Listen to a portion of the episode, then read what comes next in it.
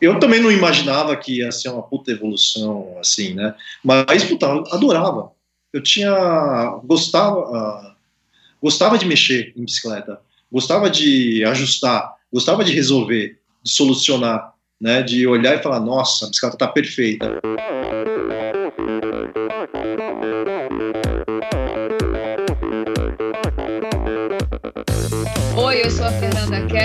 Eu sou João Amoedo. Sou Poliana Kimoto. Aqui é o Murilo Fischer. Aqui quem fala é Ronaldo da Costa. Olá, sou Henrique Avancini. E, e esse é o Endorfina, Endorfina Podcast. Podcast. Endorfina Podcast. Tamo junto, hein? Sou Michel Bogli e aqui no Endorfina Podcast você conhece as histórias e opiniões de triatletas, corredores, nadadores e ciclistas, profissionais e amadores.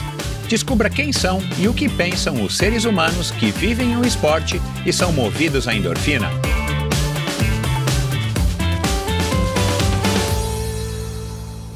Olá, seja bem-vindo a mais um episódio do Endorfina Podcast. Esse e todos os episódios são editados pela produtora Pulsante.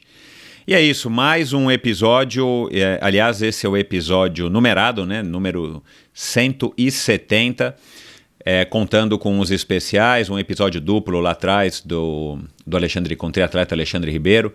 É, já são 185 episódios no ar. Se você for aí no, no teu agregador de podcast, você vai ver que são 185 é, nomes, é, 185 episódios que eu soltei nesses três anos aí, e quase três anos e meio.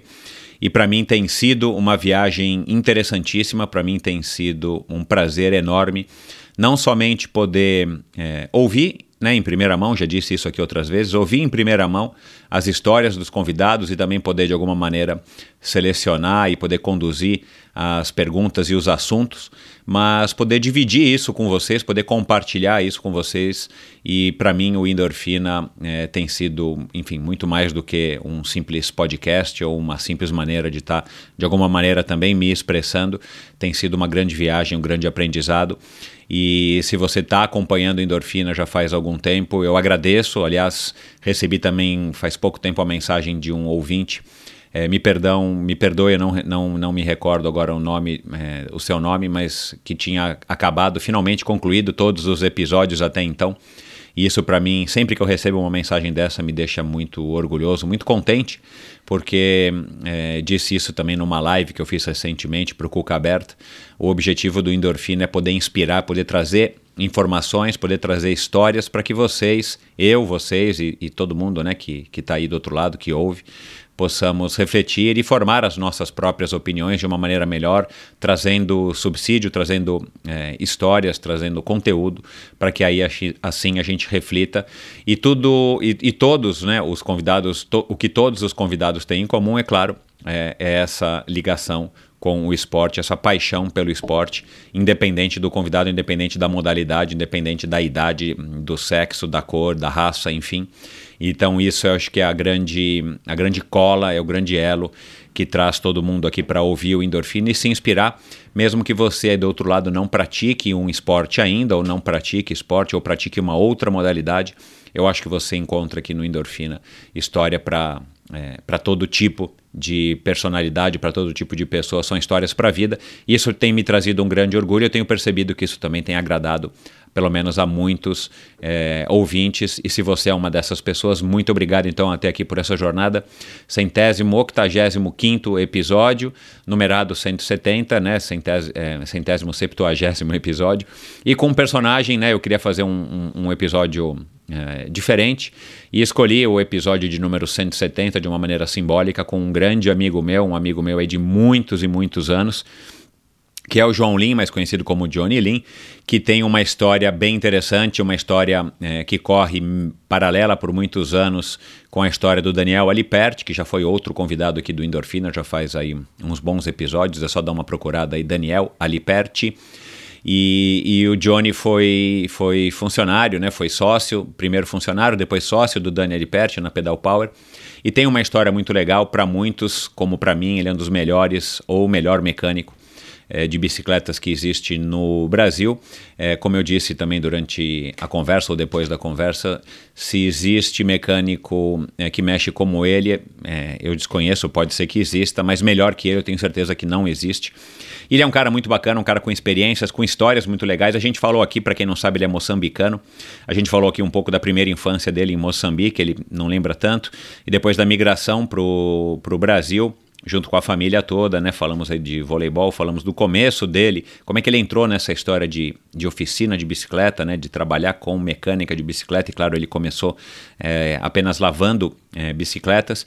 Falamos sobre o capricho, as oportunidades, o capricho que ele tem, né? Ele é um cara super caprichoso, as oportunidades, as experiências, falamos de... Ele contou diversas histórias aqui de de Ironman, é, de atletas de, de, de, ponta que ele acabou mexendo na bicicleta, enfim, de experiências muito legais. Eu tenho certeza que vai ser um episódio, além de ser um personagem diferente, né? Primeira vez que eu recebo um mecânico é, de bicicletas para falar aqui no Endorfina. Ele é um cara também bem, bem peculiar, um cara bem é, único na maneira de, de, de, pensar, na maneira de trabalhar e com histórias aí, consequentemente, histórias bem. É, é, uh, inusitadas e, e, são 30 anos de carreira, quer dizer, e ele está agora começando uma nova fase, numa nova loja, a gente vai falar disso aqui também. Enfim, é, então quero agradecer a todos vocês que me acompanham até aqui, que me acompanharam até aqui, que estão chegando hoje aqui através do João Lim, ou que chegaram através da Daniele Noble no episódio da semana passada, ou do Bernardo Fonseca o, o CEO e, e criador e, e, criador do Xterra no Brasil, né, a pessoa que trouxe o Xterra para o Brasil, ou do Guilherme Tâmega, ou enfim de tantas outras pessoas que já passaram por aqui. Seja muito bem-vindo. Um, eu quero agradecer também a todo mundo que tem entrado em contato comigo. Muita gente agora nessa última semana entrou em contato comigo. Você que tem repostado, você que tem ajudado a espalhar a palavra dos meus convidados através do Endorfina para os seus grupos de WhatsApp, para os seus grupos de Facebook, para os seus grupos de assessoria esportiva. Para mim, isso é motivo de orgulho e uma grande honra, e ao mesmo tempo me traz responsabilidade para trazer conteúdos cada vez mais interessantes. Aliás, o episódio da semana que vem já está gravado, é, e o da outra semana também. São convidados sensacionais, vocês não perdem por esperar conteúdos de novo, inéditos e conteúdos muito legais para trazer bastante informação para vocês. E eu quero então agora antes agradecer ao, a, como sempre, né, ao patrocinador aí de longa data, Bovem, a Energia. Bovem Energia, Bovem é uma comercializadora, uma gestora e uma geradora de energia. Assim como para os meus convidados, para a Bovem, energia é um assunto muito sério. É uma empresa sólida e confiável, com profissionais experientes e treinados para lhe oferecer agilidade no atendimento, robustez e competência na condução dos negócios. Saiba mais em bovem.com.br e passe a seguir o perfil da Bovem no Instagram, arroba Bovem Energia. De energia a Bovem entende. E também quero agradecer a Supacas, que desde março é patrocinadora deste projeto aqui do Endorfina Podcast, que é uma marca californiana de acessórios de ciclismo criada há mais de 10 anos, que faz os produtos mais coloridos e casuais do mercado, entre eles fitas de guidão, luvas, meias, suportes de garrafinha. Aliás, siga arroba supacasbr, supacas é com Z, siga supacasbr no Instagram e você vai ver aí hoje mesmo, eles postaram aí um, um, umas fotos bem legais de produtos, aliás, é, muitos dos revendedores, muitos dos clientes curtem tanto os produtos que fazem post dos produtos e mostram aí os, as combinações, não só a variedade é, dos produtos, mas também as combinações que você pode fazer é, entre todos os produtos da Supacas para combinar com o seu estilo, com a sua bicicleta, enfim, com seu tipo de treino. Então encontre os produtos da Supacas disponíveis no Brasil, nas melhores lojas do ramo que você também encontra, né? É, e você também encontra no site ultracicle.com.br. É, aliás, se você fizer a compra no site ultracicle.com.br, que é o site da importância importadora, da representante da Supacas no Brasil, a única representante da Supacas no Brasil, é, você ganha frete gratuito simplesmente por ser ouvinte do Endorfina. Basta digitar a palavra endorfina no campo de cupom de desconto antes de finalizar a sua compra. Então entre lá no site ultracicle.com.br. Aliás, se você também resolver apoiar o Endorfina é, com 65 reais é, mensais né, a, no meu projeto de financiamento coletivo, que você encontra lá todos os detalhes no meu site, endorfinabr.com, você ganha também um produto é, da, da Supacas, num oferecimento também do Paulo e da Kathleen. Então, muito obrigado ao Paulo e à Kathleen e, e vá lá dar uma checada no site ultracicle.com.br, veja aí quais são os produtos. Aliás, deve ter produto novo chegando agora para o final do ano. O, o Paulo me falou que está trazendo algumas novidades. E passe a seguir Supacas BR no, face, no Instagram É, e, como sempre, o, o Endorfina apoia a iniciativa do Mosqueteiros do Esporte, que é um site de patrocínio coletivo de atletas criado, é, idealizado, criado e mantido pelo meu ouvinte, amigo, agora amigo, triatleta e publicitário Marcelo Sintra. Incentive um jovem atleta profissional e, de quebra, ainda pode você pode receber descontos em diversas lojas e prestadores de serviço. Cara, é um, uma relação de ganha-ganha. O atleta ganha, você ganha por estar apoiando e você pode ganhar descontos. E claro, o Marcelo também ganha, porque ele precisa tirar ali uma, um pequeno percentual para poder manter toda essa estrutura. E o, o, as lojas e os prestadores de serviço, que são parceiros do Marcelo, também ganham, porque eles também de alguma maneira estão ajudando a, a patrocinar, viabilizar o patrocínio desses atletas. Então é uma relação muito legal de ganha, ganha, ganha. Seja você também a diferença na carreira de um jovem talento. Siga Mosqueteiros do Esporte no Facebook, Mosqueteiros do Esporte no Instagram e vá no site mosqueteirosdoesporte.com.br para conhecer um pouco mais sobre essa iniciativa e decidir aí se você tem condições é, de doar a partir de 25 reais por mês, você já pode é, contribuir com a carreira de um jovem atleta. Então vai lá, escolhe, dá uma olhada, vê se você pode e faça a sua contribuição e ajude o esporte nacional a se desenvolver, tá bom? Legal, pessoal. Vamos agora então para mais um bate-papo interessantíssimo nesse episódio especialíssimo de número 170 do Endorfina. Ele foi um pioneiro num ofício que até então tinha pouco reconhecimento.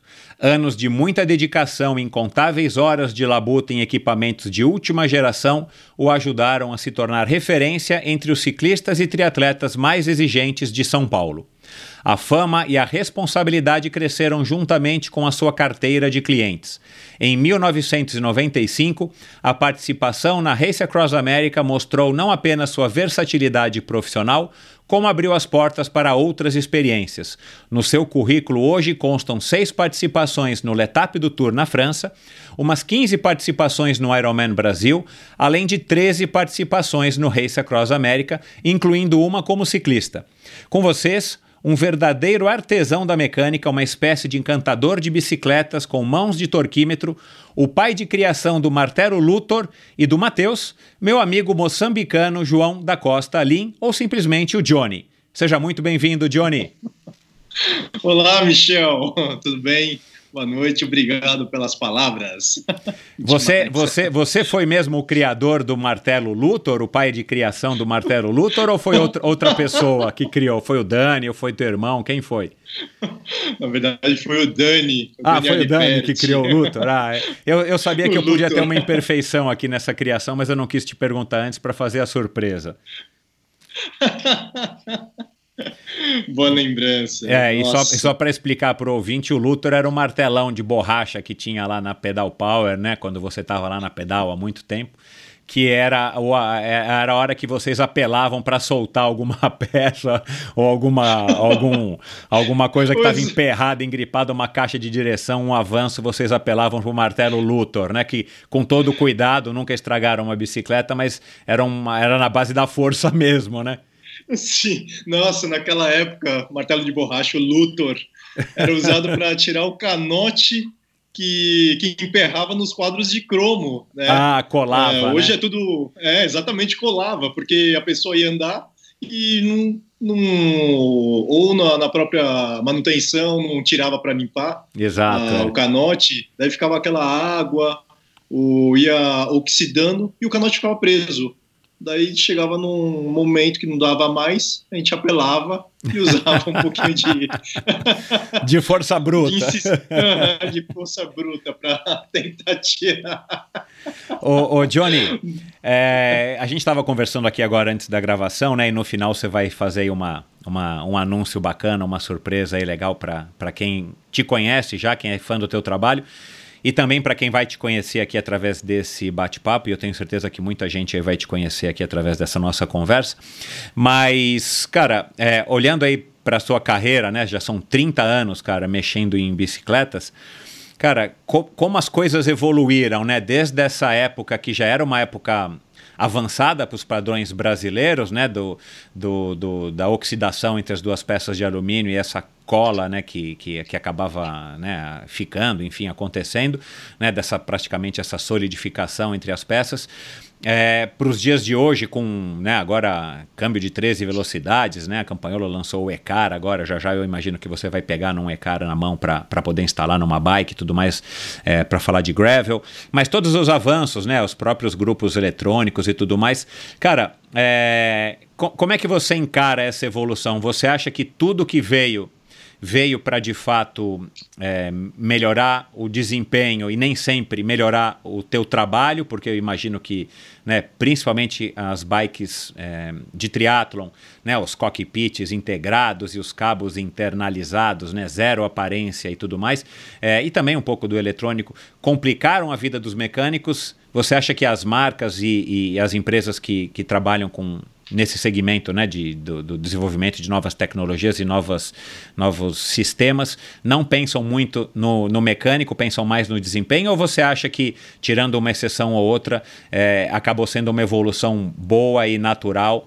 de um ofício que, como eu disse aqui no começo, para mim você é um artesão, né? um cara que mexe com, que vive do trabalho manual e que não é uma coisa que você aprende num curso simplesmente e você sai sendo um mega campeão mecânico que mexe em tudo quanto é tipo de, de bicicleta. Como é que você enxerga essa evolução? Vamos lá. Evolução da bicicleta. Você também acompanhou bastante, né? Você é, você é lá do, do. Você, né, Michel? Você é do início da minha carreira, né? Quando você era atleta ainda profissional. Então, eu lembro muito da, das bicicletas de cromo, né? Uh, as primeiras. Quando eu comecei a trabalhar, uh, o cromo era o material mais utilizado. Exato. É. Né? A gente está falando de 1989, quando eu comecei a mexer uh, com bicicleta. Daí o cromo daí foi, evoluiu o cromo também. Antes era só uma parede só. Daí eles começaram a a ter três espessuras, mas só que internamente, você não olhava por fora, externamente você não, você não via o, o tubo, né, com três, uh, três espessuras, mas você sentia no som, você vinha com uma, uma é. chave e batia no, no cano, daí você escutava, ficava mais fino, era muito Isso. interessante. Depois do cromo, veio as bicicletas de alumínio. Nossa senhora, a gente, né, puta, o quadro de cromo era algo em torno de 2,2 kg, só o quadro, uhum. né, naquela época. E chegou, sei lá, umas marcas mais handmade, assim, uh, por exemplo, o Ritchie, que era um artesão do, do cromo, né, o quadro pesava 1,600, 1,700, então meio quilo a menos era um negócio extraordinário para aquela época. Imagina, 30 anos atrás meio, qui, uh, meio quilo, é, meio quilo a menos era né, no, no, mesmo material era super é, sumo claro, do é. negócio. É. Não, percentualmente é. é. uma redução gigantesca, né? Uhum.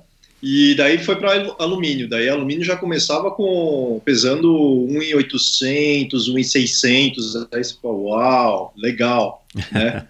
uh, putz, é um negócio fantástico. Nossa, alumínio veio e aqueles tubos uh, uh, da Cannondale, né, que era assim mega dimensionado. É, é. Tá da nossa, Klein, né? Da Klein que o teu irmão Da Klein, tem, é. exatamente. É, tubões, exatamente. Né? Uhum. Você olhava aquilo lá, você ficava impressionado, né? O, era tipo três, quatro vezes maior do que um de cromo, né? E falava, uau, que demais, né? Depois do, do alumínio veio o titânio, né? Que você usou bastante, né? As é. né? E daí no titânio também houve evolução, né? O que você usava era 3AL 2.5V, que era 3% de alumínio é. e 2.5 de vanádio. Vanádio. É. Daí eles evoluíram para 6AL 4V, que era é. 6% de alumínio e 4 de vanádio. Que daí podiam fazer um tubo mais fino, né? E o quadro chegava a pesar 1.200 de titânio. Era um negócio fantástico, fantástico, fantástico naquela época, né? E era, assim, em termos de pedalar, né, a, o, o que eu ouvia dizer que era entre o alumínio e o cromo, né? É. Ele era absorvia que nem o, o, cromo e era leve como alumínio, mas só que era dura, né? Então, depois depois de titânio veio carbono, né? Hoje Hoje tá, tá em qualquer marca, né? Em qualquer bicicleta, tendo bicicleta de entrada, né? Não É. só as mais tops, né? Então, putz, meu, evolução do material, assim, foi um negócio fantástico em um curto período de tempo, né? Se parar e pensar, né? Ah, É, isso, isso tudo eu acredito que talvez em cinco anos. é, porque eu- eu cheguei ainda a ter uma Kestrel, daquela KM40, que foi acho que a primeira Nossa, bike. A, a primeira Kestrel foi qu- 4000, Kestrel 4000, que era uma Kestrel toda aerodinâmica, e depois eu tive uma KM40 que era a versão de roda 26. Que durou pouco, ainda vendi pro Núbio, porque ela acabou ficando pequena para mim e tudo mais. Que era uma bike rudimentar perto das bikes de hoje, de carbono. Mas já era o Nossa. início, né, do, do, do, do, é do carbono. verdade, aham. É. exatamente. A Kestrel foi a primeira a fazer Comercial garfo foi a de carbono Exato. também, é. aham. É, é, começaram Nossa com carbono, acho que depois foram pro quadro, é. É, é, e tudo isso acho que foi isso, porque, cara, se eu tive uma bike de, de carbono, eu devo ter comprado ela em 91, alguma coisa assim, 92. E depois, enfim, depois continuei com o titânio e não, não larguei mais. Mas do ponto de vista é, do, seu, do, seu, do, do, da- do seu manuseio com a bicicleta, tudo Aham. isso representou é, e aí vamos adiantar para os próximos 25 anos, depois desses 5 anos que a gente está aqui falando. É, aí com integrado, cockpit e tudo mais. Você acha que de uma maneira geral evoluiu para você, não para o ciclista, mas evoluiu, porque para o ciclista é óbvio que evoluiu, né? Não é todo mundo que é adepto de todas as novidades, mas assim, cara, é, base- é, é- é óbvio que o equipamento evoluiu muito, né?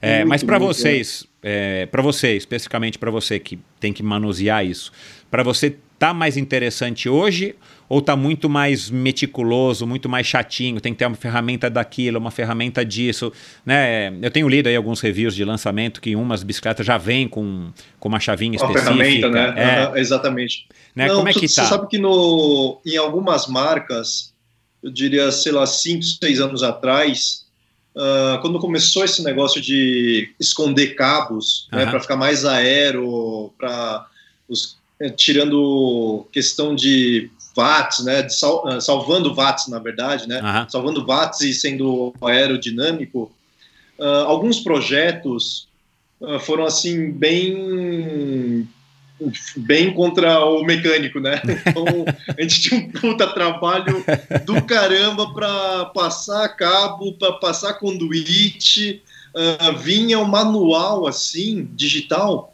explicando como que passava os cabos, porque tinha toda uma sequência, senão se não passava, quer dizer, se passasse errado, o Não freio dava. não funcionaria, não, Aham. o freio- o freio traseiro não ia funcionar, o dianteiro não ia funcionar, ou você ia acabar prensando algum cabo eletrônico e ia parar de funcionar. é um negócio assim desastroso. Tanto é que tiraram de linha e daí melhoraram bastante. Hoje, hoje em dia, com você está falando de evolução dos câmbios, a, a scan sem, sem fio, putz, meu, é, é uma coisa do, Delícia. mundo, né? é, é. é, delícia, não, não tem que ficar passando o cabo, né? É, Por aham. dentro, procurando, guia de cabo, né? Hoje também tudo freio hidráulico, então faço tudo por dentro. Só tem a, ah, só tem a questão de, de colocar algumas, ah, alguma proteção no conduíte para não ficar batendo, né? Se passar no buraco, ele fica. Aham. né? Mas algumas bicicletas fizeram até um, um clampzinho para você pegar e colocar o conduíte no, qua- Ah, no que quadro. legal. Por Que é dentro. bem legal. Por dentro, é, por dentro. Porque um até negócio que nível de atenção, né, cara? Exatamente, exatamente. Você para e olha e fala, porra, meu, que legal, cara, né? Mas daí o mecânico tem que prestar atenção que existe aquela Exato, peça. senão é. Porque um cliente chegou aqui, pô, minha bicicleta tá fazendo barulho. Daí eu abri assim, olhei, passando, quando você passa a mão por dentro, daí pega a lanterna e você olha, pô, mas tem um clipe aqui, né? O cabo tava conduíte. batendo no clipe, porque não tava, não tava preso dentro do clipe. Aham, porque. O, o mecânico, ou a pessoa que montou a bicicleta não, não se, se ateve a atenção de, de dar uma checada, de olhar e falar, putz, olha que legal, tem um clipe, Uhum, né? E clipar o conduíte uhum. para parar de fazer barulho. Então tem Vo- Você acha que então, você acha então que dá para dizer que tá mais fácil ah, ou que tá mais difícil ou tá mais legal, ou tá mais chato? É, mexer, né? Vamos falar aqui da, da, do, dos primeiros Durace que você cuidava ainda lá na garagem, depois no comecinho da pedal, é, para os, os é, DI, Mega Super Blaster, hoje eletrônicos e tudo mais, é, era mais gostoso trabalhar? Você consegue dizer isso ou não dá para comparar? Ou trabalhar hoje numa bike que chega aí para você, último tipo, que mal foi lançada ainda no mundo, já chega para você que eu sei? Uh, vou te dizer que tá mais legal. Tá, Tá mais, mais legal. fácil. Aham. Os anteriores, que eram cabos internos, era difícil, porque já vinha o. Sem ser eletrônico, né? Estamos falando de mecânico.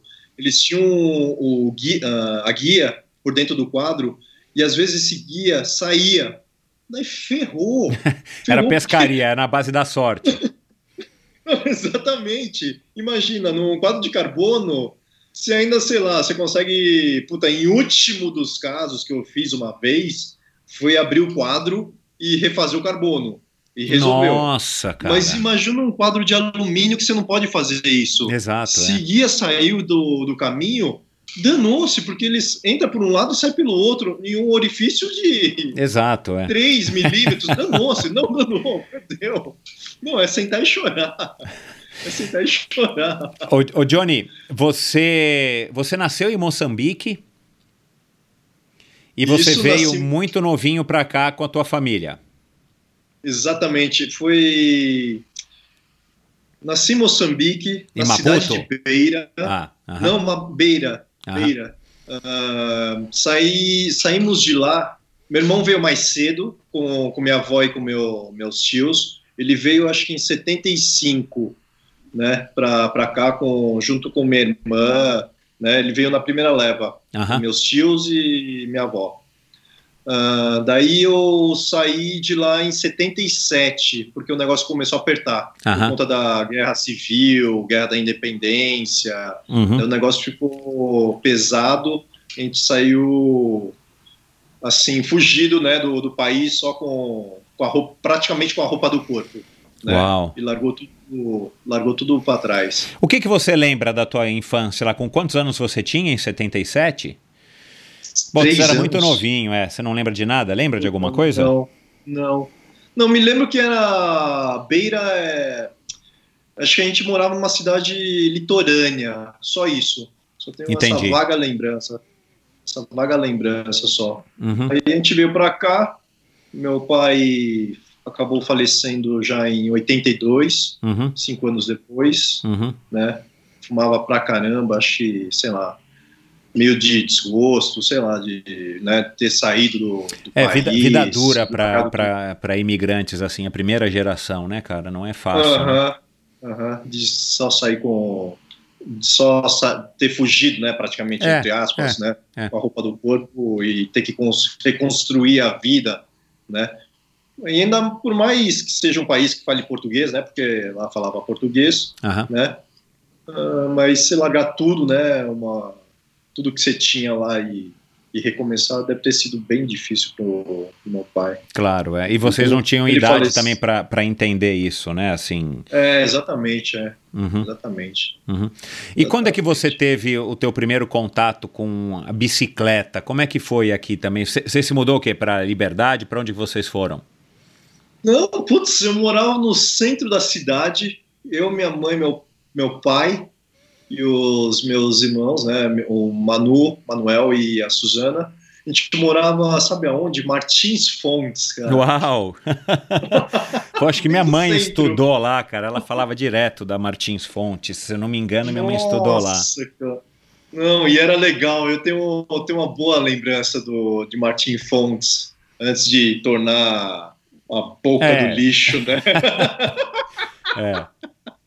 antes de tornar a boca do lixo aquela Praça Roosevelt, que era legal pra caramba, onde brincávamos. Putz, era bem legal. Bem legal. E quando E é que você teve gente- contato com a bike? A Ou o teu negócio era só Autorama, Velotrol, ficava desmontando e montando o telejogo da Filco? Nada, nada. Imagina, nossa, naquela, naquela época, o que a gente fazia? A gente, a gente morava no, em Martin Fon- Martins Fontes, e eu acho que a gente se mudou para Vila Olímpia lá na rua Ah. Ministro Jesuíno Cardoso, Aham. quando eu tinha. Não tinha, não. Não, praticamente. Em 70 aí. Peraí, cheguei em 77 você veio pra cá? Já com três anos, com oito anos, é, com oito anos acho que eu fui pra, pra Vila Vila Olímpia. Olímpia, morar, morar na Vila Olímpia, da- naquela uma vila lá na rua Ministro Jesuíno Cardoso. Aham. Daí na Jesuíno Cardoso, né, na, na vila lá, na rua sem saída, ah, tinha, um, tinha um garoto, um pouco mais velho do que eu, ele ia- corria de BMX na época do café, do, do Valmir, que dava. que treinava os caras de BMX na, na, naquela pista da, Do no Parque final do da. Juscelino. É. Não, é isso, exatamente, É. exatamente. Então a gente tava meu, pirando, assim, com. Vendo ele andar de, de BMX, né? Pulando calçada com uma puta facilidade. Então a gente ficava assim, nossa, que legal, isso daí é legal pra caramba, a bicicleta. E na época a gente não tinha bicicleta. A gente jogava taco, brincava Aham. de esconde-esconde, jogava bexiga d'água nos ônibus. Era um negócio legal, saudável. Sei. É. Hoje, hoje o pessoal nem imagina soltar pipa, peão, né?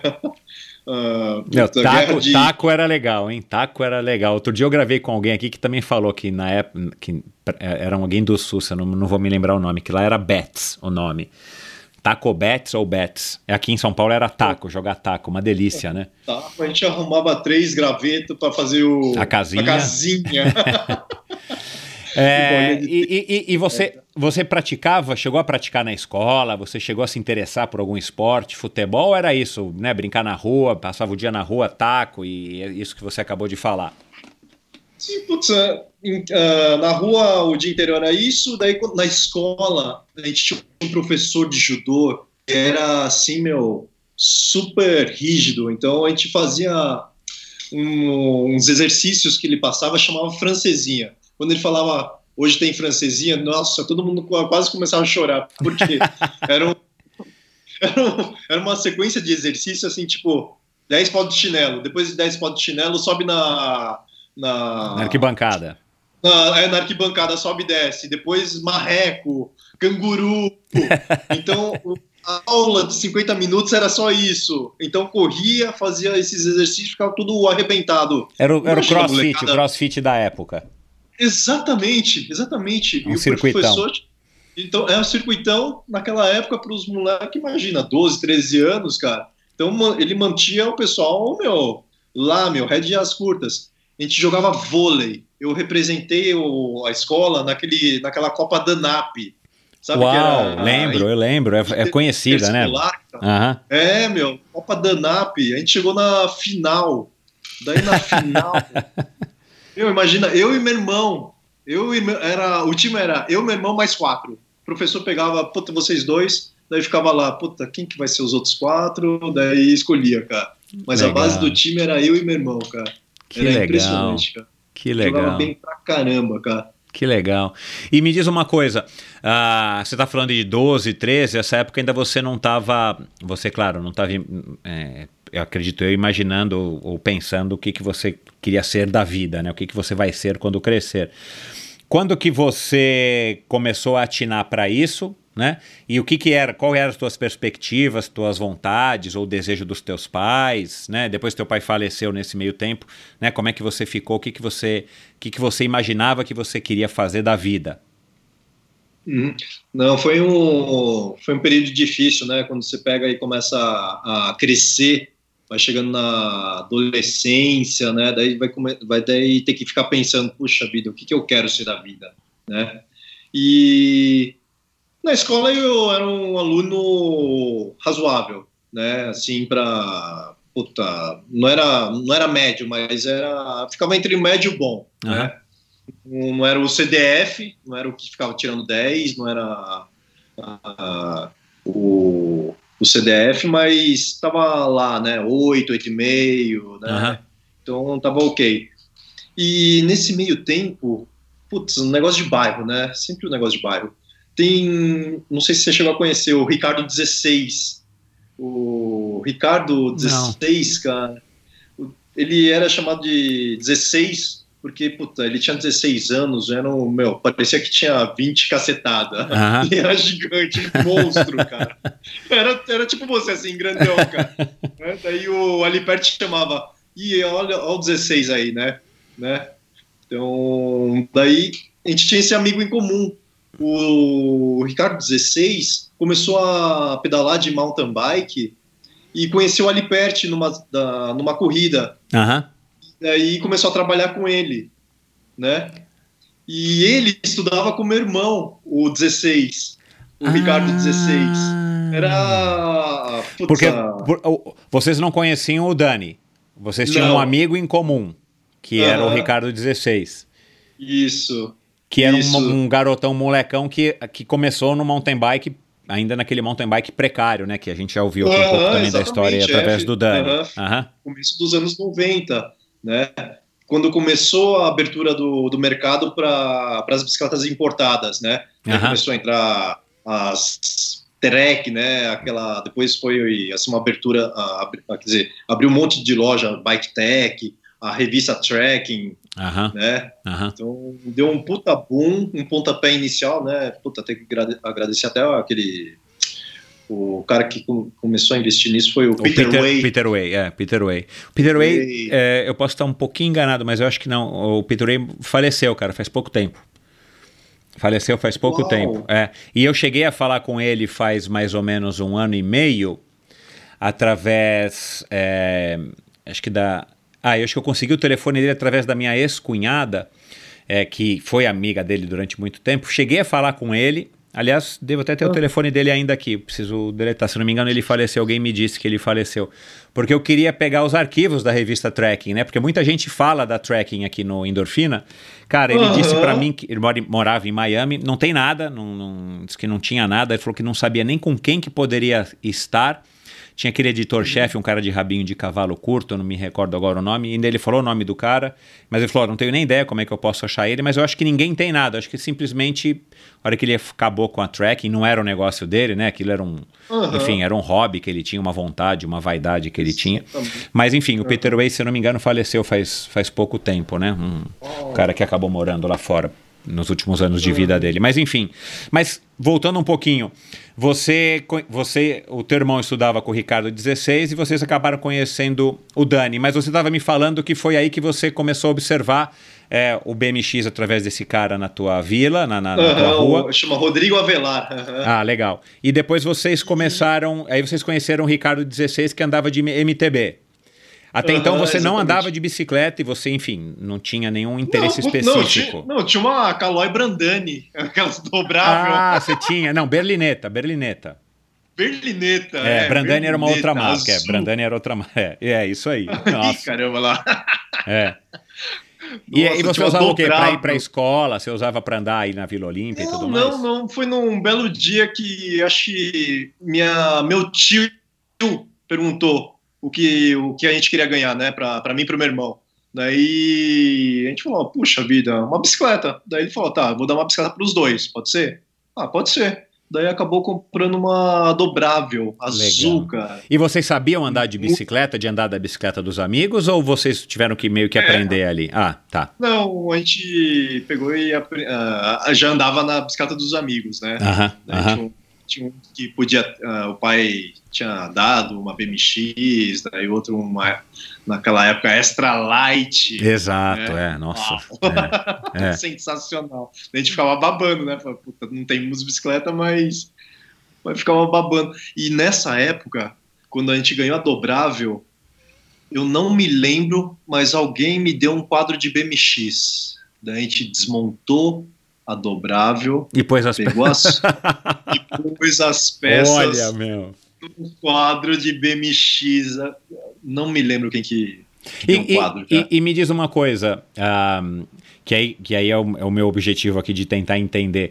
Com qual conhecimento que vocês desmontaram uma bike é, e colocaram as peças numa outra, assim? Foi na base do vamos desmontar, pegar uma, sei lá, aquelas ferramentas que, que ou aquela chavinha multi-chave, né, que vinha nas bikes Caloi, né, aquela fininha. Exatamente. Nossa, aquilo machuca a mão pra caramba.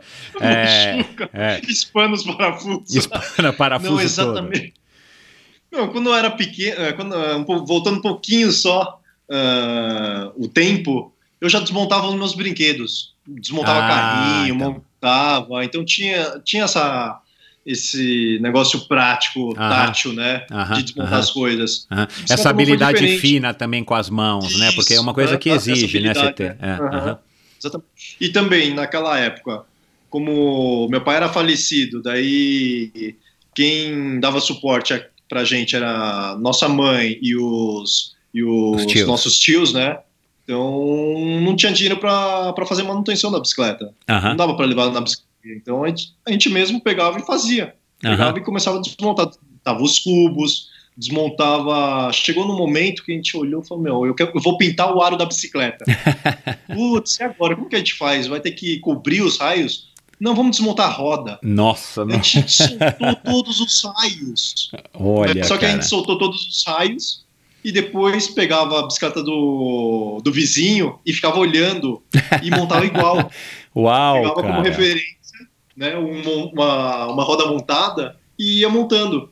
Daí você vai naquele lá, aperta um raio, daí você vê o, como, o que acontece. Daí você fala, ah, peraí, entendi funciona. Na base, da, Então- na base da tentativa e erro mesmo, né? Porque não Exatamente, tinha. mas enfim, isso eu tô não tinha como que, aprender. puta, é, com 14 anos, 13, legal. 14 anos já fazia isso, 13, 14 anos, 15, né? Daí 16, an- com 16 a gente, ah, eu acho que praticamente ah, o Ricardo começou a andar de, de mountain bike, daí começou esses Copa House chique, que a Renata Falzoni Organizou. organizava com o Oswaldo Pepe, nossa, né? Então, daí o Ricardo 16 conheceu ali perto, né, acho que no, na Copa House Chic, e daí o Alipert já estava com oficina na, Na casa, na garagem. É, na, na garagem da casa da mãe dele, lá no Morumbi, perto do, da TV Bandeirantes É. né?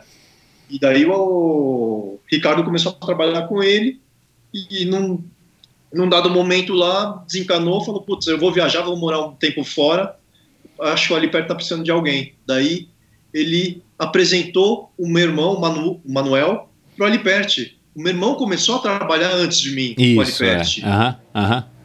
Então, putz, meu irmão tem, acho que tem uma diferença de quase um ano quando ele começou para quando eu comecei Aham. né? Sei lá, tem 10 meses, eu acho, próximo disso, né? Daí meu irmão começou a trabalhar com ele. Meu irmão, putz, meu, ah, trabalhava, né?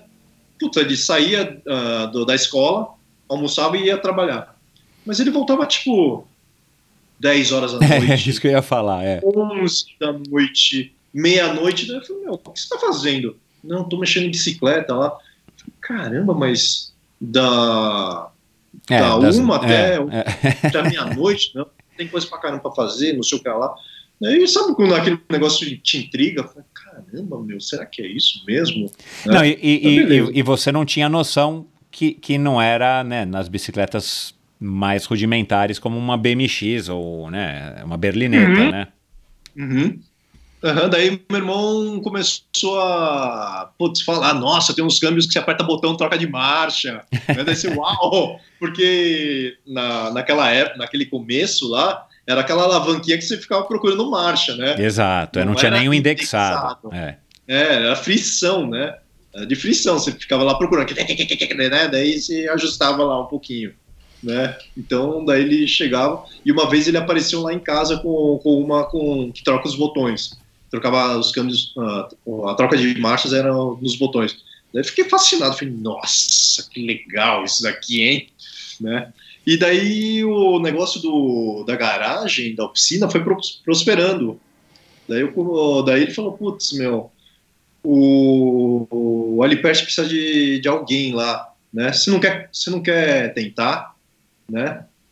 Daí eu falei, sim, pode ser, vamos, vamos ver, vamos. Daí, puta, fui lá, comecei a lavando peças, né? Puta, meu, com querosene lá, meu, puta cheiro, lavando, desmontando, lavando, esfregando. E, putz, e daí foi passando, ah, para ajustar o câmbio é assim, assado. Putz, daí foi, né? Vo- Evolução Você, daí. vo- você naturalmente foi tendo essa curiosidade também de, enfim, né, eu- É. la- a- lavar peça é mais elementar. Como é que faz para ajustar e tal? E você, no dia a Uhum. dia ali ao lado de- do Dani, é, que era o professor do teu irmão, é, e do lado do teu irmão, ficava mais fácil de você aprender. E você foi tendo essa curiosidade? Ou foi uma, uma proposta, foi uma oportunidade? Ou você falava, bom, eu ganho X, não sei se teu irmão ganhava mais do que você, eu posso ganhar mais. É, como é que foi essa, esse interesse cada vez maior para estar se tornando quem você acabou se tornando, um, um- um mega especialista em, em mecânica? Putz, vou te falar, 30 anos atrás não tinha tanta essa preocupação de, de salário, né? Você ia receber um, um X dinheiro lá, mas acho que no, ah, não era o principal, né? O, o legal principal era mexer nas bicicletas, né? Naquelas bicicletas que eram fantásticas, que estavam começando a entrar no Brasil. Então, pouquíssimas pessoas, né, tinham tinham aquele tipo de bicicleta, porque o resto aqui no, Eu, Brasil provavelmente você não sabia nem que existia bicicleta, né? Nesse, né com Nossa, botão que trocava, com pedal clipe, né? Pedal look, Aham. né? Aham. Aham, as diferenças de rolamentos, né? Putz, eu, você olhava aquilo lá e falava, nossa senhora, que legal. E, e daí tem uma marca, naquela época já, já, já existia Shimano, né? Ah, não existia a SRAM, né? Mas existia uma outra marca japonesa que chama Santur, Santur, é. que, É. putz, quando apareceu o Santur, que também que era concorrente da Shimano, e tinha uma peça que, putz, eu vou falar para você e quem escutar não vai ter a menor ideia do que, que é. Um- uns cubos e pedais que, chama, que tinha um negócio que chamava Grease Guard, que você vinha com a pistola de graxa, Ah. você não precisava desmontar. É, injetava dentro e depois a graxa inje- saía pela lateral. Isso, A graxa velha. exatamente. A graxa suja, né, suja e velha saía pelo, pelo, pela lateral e o novo já entrava e ficava lá. Aham. Era um negócio fantástico, assim, eram umas peças, obra de arte, obra de arte. E, putz, agora você até, relembrando disso, seria legal até encontrar alguma coisa. Ah, né? você acha, com Alguém certeza. deve Mercado deve Livre, você aí. acha. É. alguém deve ter. Então, Mas enfim, aí você foi tendo essa curiosidade e, e, e você foi evoluindo né, no teu trabalho ali na garagem para poder ter autonomia para cada vez mais mexer nas bicicletas. Você lembra quando é que foi que você tipo saiu da lavagem, né, ou somente da lavagem e, e passou para de fato a ser um, vai, um mecânico definitivamente um mecânico? É, e como é, que, como é que foi essa passagem? Tipo, né? O que que te fez ou fez o Dani, ou te fez acreditarem que, tipo, ó, agora eu tenho habilidade suficiente para poder resolver aqui a, a, essa bike mega super especial do Fernando Nabuco. Verdade. Esse daí também é icônico, o Fernando Nabuco, que sempre trazia as coisas mais. Então, ah, mais top de linha. da época. É, é, é. Nossa, no- ninguém nem tinha ouvido falar em Titânio e Ele- trouxe um quadro. É, ele e o Marcinho, né? Ele e o Marcinho. Aham, exatamente. Não, putz, a evolução foi natural, né? Eu. Puta, a minha pretensão nunca sempre. Quer dizer, a minha pretensão era ser um, um muito bom mecânico para ótimo e, e seguir passo a passo, né? Nunca, não, não queria atropelar, né? Esse, essa, esse crescimento, né? Então, degrau por degrau. Puta, lava a peça, lava, lava a peça, ah, lava bem feito, faça bem feito. É, ser o É. melhor lavador que der para ser, não importa quão simples ou quão complexo que Exatamente. seja. aham. Tem que lavar a bicicleta, meu. Puta, esfrega o pneu até ficar preto, né? Tira toda a sujeira. Então, seja bem detalhista, faça bem feito, cara. E fazer tudo bem feito, né? Mas isso foi alguém que te ensinou? Foi o Dani? Você herdou isso do teu pai? Na tua casa era assim? Como é que você. Porque, cara, para quem não te conhece como mecânico, é, cara, você é um cara meticuloso. Talvez você tenha sido, não sei, o primeiro cara que trabalhava com luva, né? Você não deixava marca de impressão digital no quadro, né? É, nos meus quadros que eram de titânio chato com impressão digital, cara, era o único mecânico que não deixava uma marca de impressão digital no quadro. É, é, um nível de refinamento que depois muita gente veio a descobrir e valorizar, né? Não à toa que você está com esse currículo aí tão extenso, né? Mas assim, com, como é que você se revelou um cara tão meticuloso, né? Tão, tão detalhista? Você já era um cara assim? Ou foi a prática, foi a exigência também dos clientes? Porque também tem uma coisa, né, Johnny? É, e, e, eu acho que a gente já conversou isso há muitos anos, ainda na, nas nossas noites lá na Pedal Power, arrumando a minha bicicleta e tudo mais. Cara, você foi uma, uma das pessoas, junto com alguns, mas você, o Dani, o teu irmão e tantas outras pessoas que, que passaram também pela Pedal Power, porque era a bicicletaria, né? era a bike shop que existia na época em termos de, de qualidade, não desmerecendo as outras, mas ah, o que eu quero falar é que, cara, um cliente como o Fernando Nabuco, trazer uma bike que era recém-lançada da, da Europa, e vinha o Marcinho, colecionador de bike, com uma bike e o cara era chato no sentido bom, tipo, olha, não quero que faça barulho. É, isso também desenvolve muito a habilidade do cara, né? Se você fizer o uhum. melhor curso que tem da Parque, você passar um ano fazendo uma... Se você não tiver a prática de de ficar pegando bucha, de ficar pegando coisas complicadas, cara, você nunca vai evoluir no nível que você chegou, né? De, de pegar uma bike que você nunca viu, que ninguém nunca viu, é única no Brasil, com um sistema diferente, você tem que destrinchar aquilo e resolver uma questão, sem falar nos problemas do dia a dia que acontecem, um parafuso que não solta, né? Um, enfim, uhum. né? Então, assim, você também teve esse privilégio, né? É, e que acabou te elevando num nível de, de, de, profissionalismo que eu acho que são poucas as pessoas no Brasil, claro, não conheço todos os mecânicos, mas enfim, é, alguém foi te ensinando isso ou era uma coisa que já estava em você e você simplesmente foi dando vazão através das tuas mãos e das bicicletas que se apresentavam para você na, na, na loja, na oficina? Vamos lá. Acho que em termos de perfeição, cara, eu vejo. Era um negócio natural. Sabe quando. Não era um esforço. Não, não era esforço. Puta, era, vinha de dentro. E até um tempo, atrás, muito tempo atrás, né, sei lá, 25 anos atrás, 20 anos, 25 anos atrás, tinha que tinha que até controlar, porque senão poder, poderia até virar um negócio o toque, toque, assim, é. toque, é. Não, uhum. e, depois, e depois não dava para faturar na loja, né? Se pegar uma bike por dia, né? Você fazia 20 bikes por uhum. semana, por, ano, por mês, quer dizer, era é, diferente é, de você fazer o dobro, uhum. né? Claro, claro. Exatamente. Então exatamente. era uma coisa é, que vinha natural. Uhum, sim, de, de cuidado e sabendo do valor da do, da peça, né, do, do equipamento, então ficava, tomava mais cuidado ainda, né, dobrava, né, mas ah, de deixar as coisas assim perfeitas, cara, puta, é, é de dentro, cara. Não, não foi um negócio assim, puta, ter que lembrar, puxa, não, peraí, ter que cortar reto, ter que não deixar digital. Foi sempre, já sempre fui muito caprichoso, né, desde pequeno, assim, sabe, era um não era um menino engomado, mas era um, tipo, sabe, ah, puta merda, eu sujei a camiseta, meu Deus, sabe? Não, ah, tinha isso também, né? não era só com as bicicletas, né? sabe, andar com, com a lateral do tênis branquinho. Não, um pouco dessa fase eu peguei, depois a gente vai falar da tua fase clubber, né, de base, love story, mas aí de repente... Você falando um negócio de luva, realmente, cara, você sabe que tem gente até hoje que olha para mim, puta merda, Johnny, eu lembro quando você foi trabalhar de camisa branca, você entrou de manhã e saiu à tarde e tava branca. eu falei, nossa, cara, você lembra disso? Você é o único mecânico né, que eu vi até hoje a trabalhar de camisa branca e no final da tarde continua branca.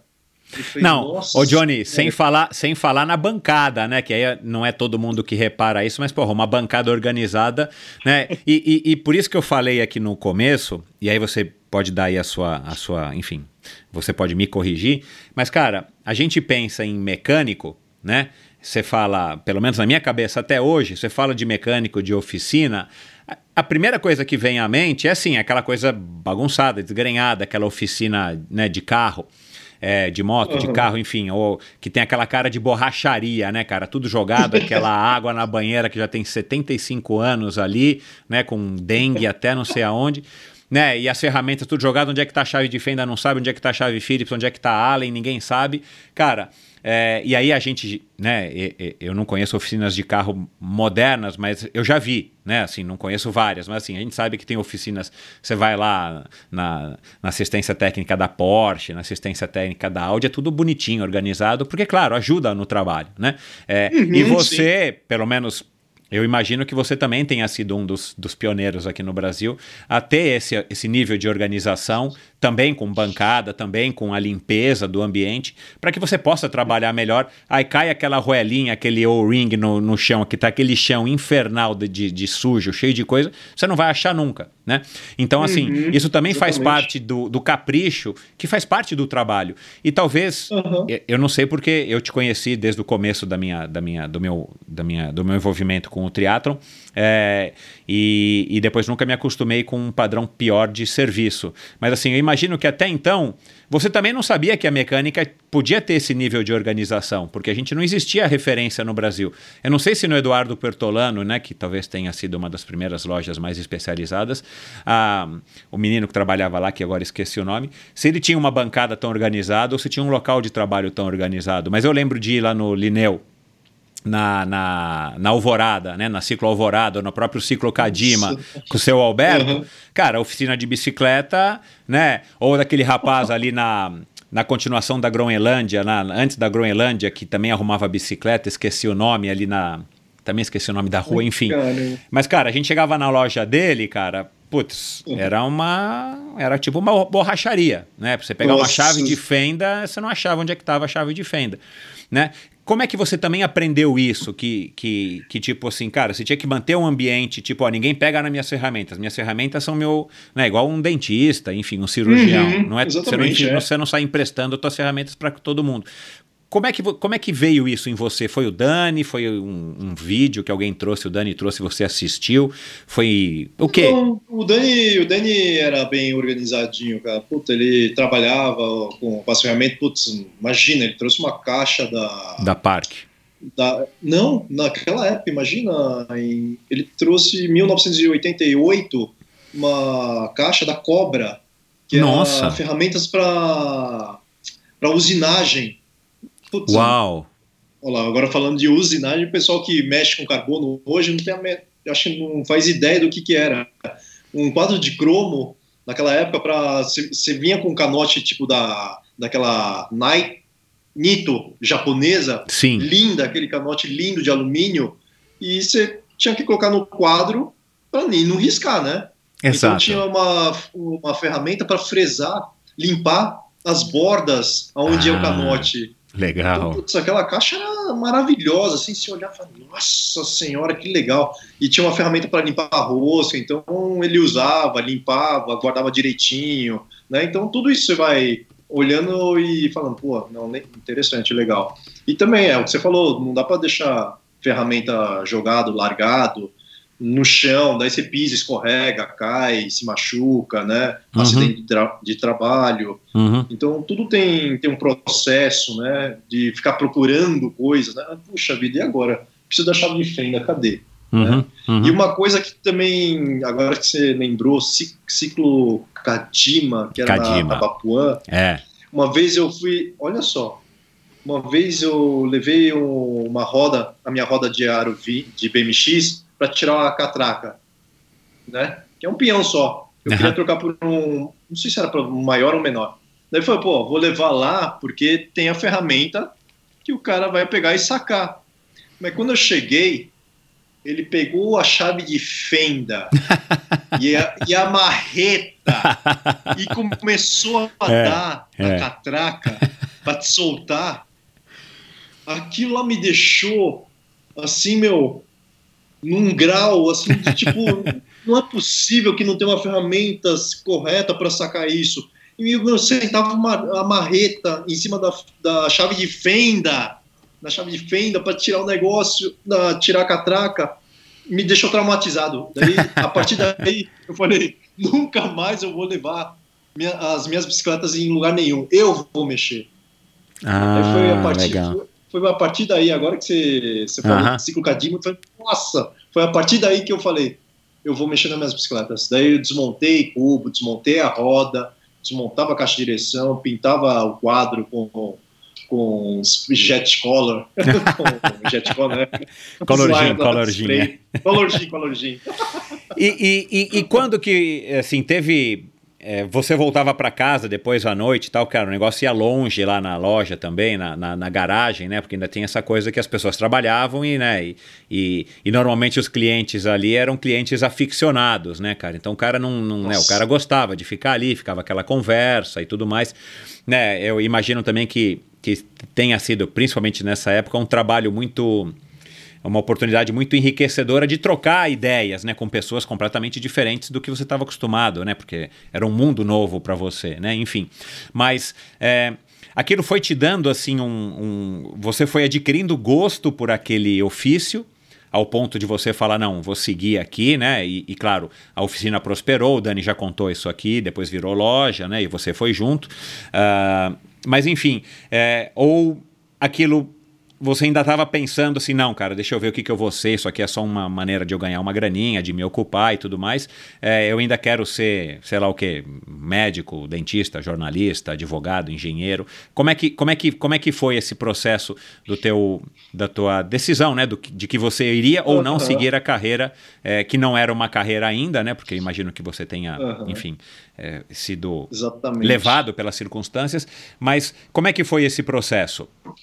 Na Vamos lá, tua esse cabeça? processo, o, com a abertura da, das importações, né, começou a ter uma enxurrada de bicicletas importadas, né, já com, puta, num nível bom pra caramba, né, com a entrada da, da Trek, da, chamava Zero Comercial. E nesse interim, cara, meu irmão tava lá, ele foi convidado para trabalhar no, na Zero Comercial. Se a parte de é garantia da verdade, é verdade. Agora que eu tô Peter Way lembrando. chamou ele. É, Ah, é. Peter Way chamou ele. Peter Way e o Olavo Takenaka, Uhum. ah, que, era um- que era sócio, né? O Peter Way e o Olavo Takenaka, e acho que tinha mais um lá, que era Renato alguma coisa. Mas ele foi convidado para para trabalhar na Zero Comercial para cuidar da parte de garantia e técnica, né? Da, da Trek que estava começando a entrar no Brasil. E daí o Alipert virou e falou: Meu, puta, não tenho como cobrir o salário que eles vão te pagar, te desejo boa sorte. E daí meu irmão foi para Zero Comercial. Então, puta, ele, meu irmão também é puta, pioneiríssimo, né? No, no, Sem dúvida. no, é. no quesito. E daí nisso a oficina foi, foi crescendo, né, lá do Alipert, com puta demanda, muita gente comprando bicicleta, trazendo de fora também, né, ah, outras marcas, Nishik, Specialized, né, Ah, aliás, uma boa lembrança da Specialized, cara, que era logo lá, lá atrás, a gente tá falando de 1991, 92, você já via ah, uma evolução dos materiais. Até você teve, acho que aquela Metal Matrix M2. Sim, sim, sim, sim. É, Nossa, é. era- Comprei do Louro uma mountain bike de Metal Matrix. é, É, interessante, né? Você parar e falar, pô, não é alumínio, não, é Metal Matrix. É. Tinha composição, né? Cerâmica, não sei o que lá. Né? Naquela época, né? A gente tá falando de 28 anos atrás, uhum, né? Uhum. Um, puta, bem, bem interessante. Daí, aumenta. Aí o teu irmão, sa- o teu irmão saiu, foi pra P4, né? É, e você acabou assumindo um protagonismo que talvez até então era do teu irmão. Você dividia com o teu irmão, né? Uhum, exatamente, exatamente. E você, você, você- e você chegou a pedalar nessa época ou você não conseguia pedalar nada? A bicicleta simplesmente era um ofício e você não queria mais nem subir na tua BMX? Não, não, peças de berlineta. época. Não, começa a evoluir. Eu saí da BMX e fui para uma Caloi 10 Opa, olha lá. com marcha. É. Pô, imagina, tinha que sair da Vila Olímpia e ir até a TV Bandeirantes subindo pela rua do, da- do Clube Paineiras, cara. Nossa, é. Era. É, era uma- sofrido. é, é, sofrido. Uma Caloi 10. Mas era legal, tinha marcha. Ah, eu, deixa eu tentar lembrar aqui. Não, acho que subi todas as vezes. Devagar, mas subi. Aham. Não, não cheguei a empurrar, não, tá? e daí, quando ia para casa, ia, ia embora de Calói 10, imagina, descer aquela rua, ah, aquela rua que era escura, Então, de calói 10, pneu fino então. e puta, 60 por hora, meia-noite. Nossa, era muito. Era muito sem- Agora, você curtia pra caramba o, o trabalho ou você foi é, curtindo cada vez mais? Assim, por que, que você continuou fazendo aquilo? Eu imagino que não tenha sido por grana, né? Naquela época ainda não, talvez. Mas é, como é que você foi adquirindo cada vez mais gosto?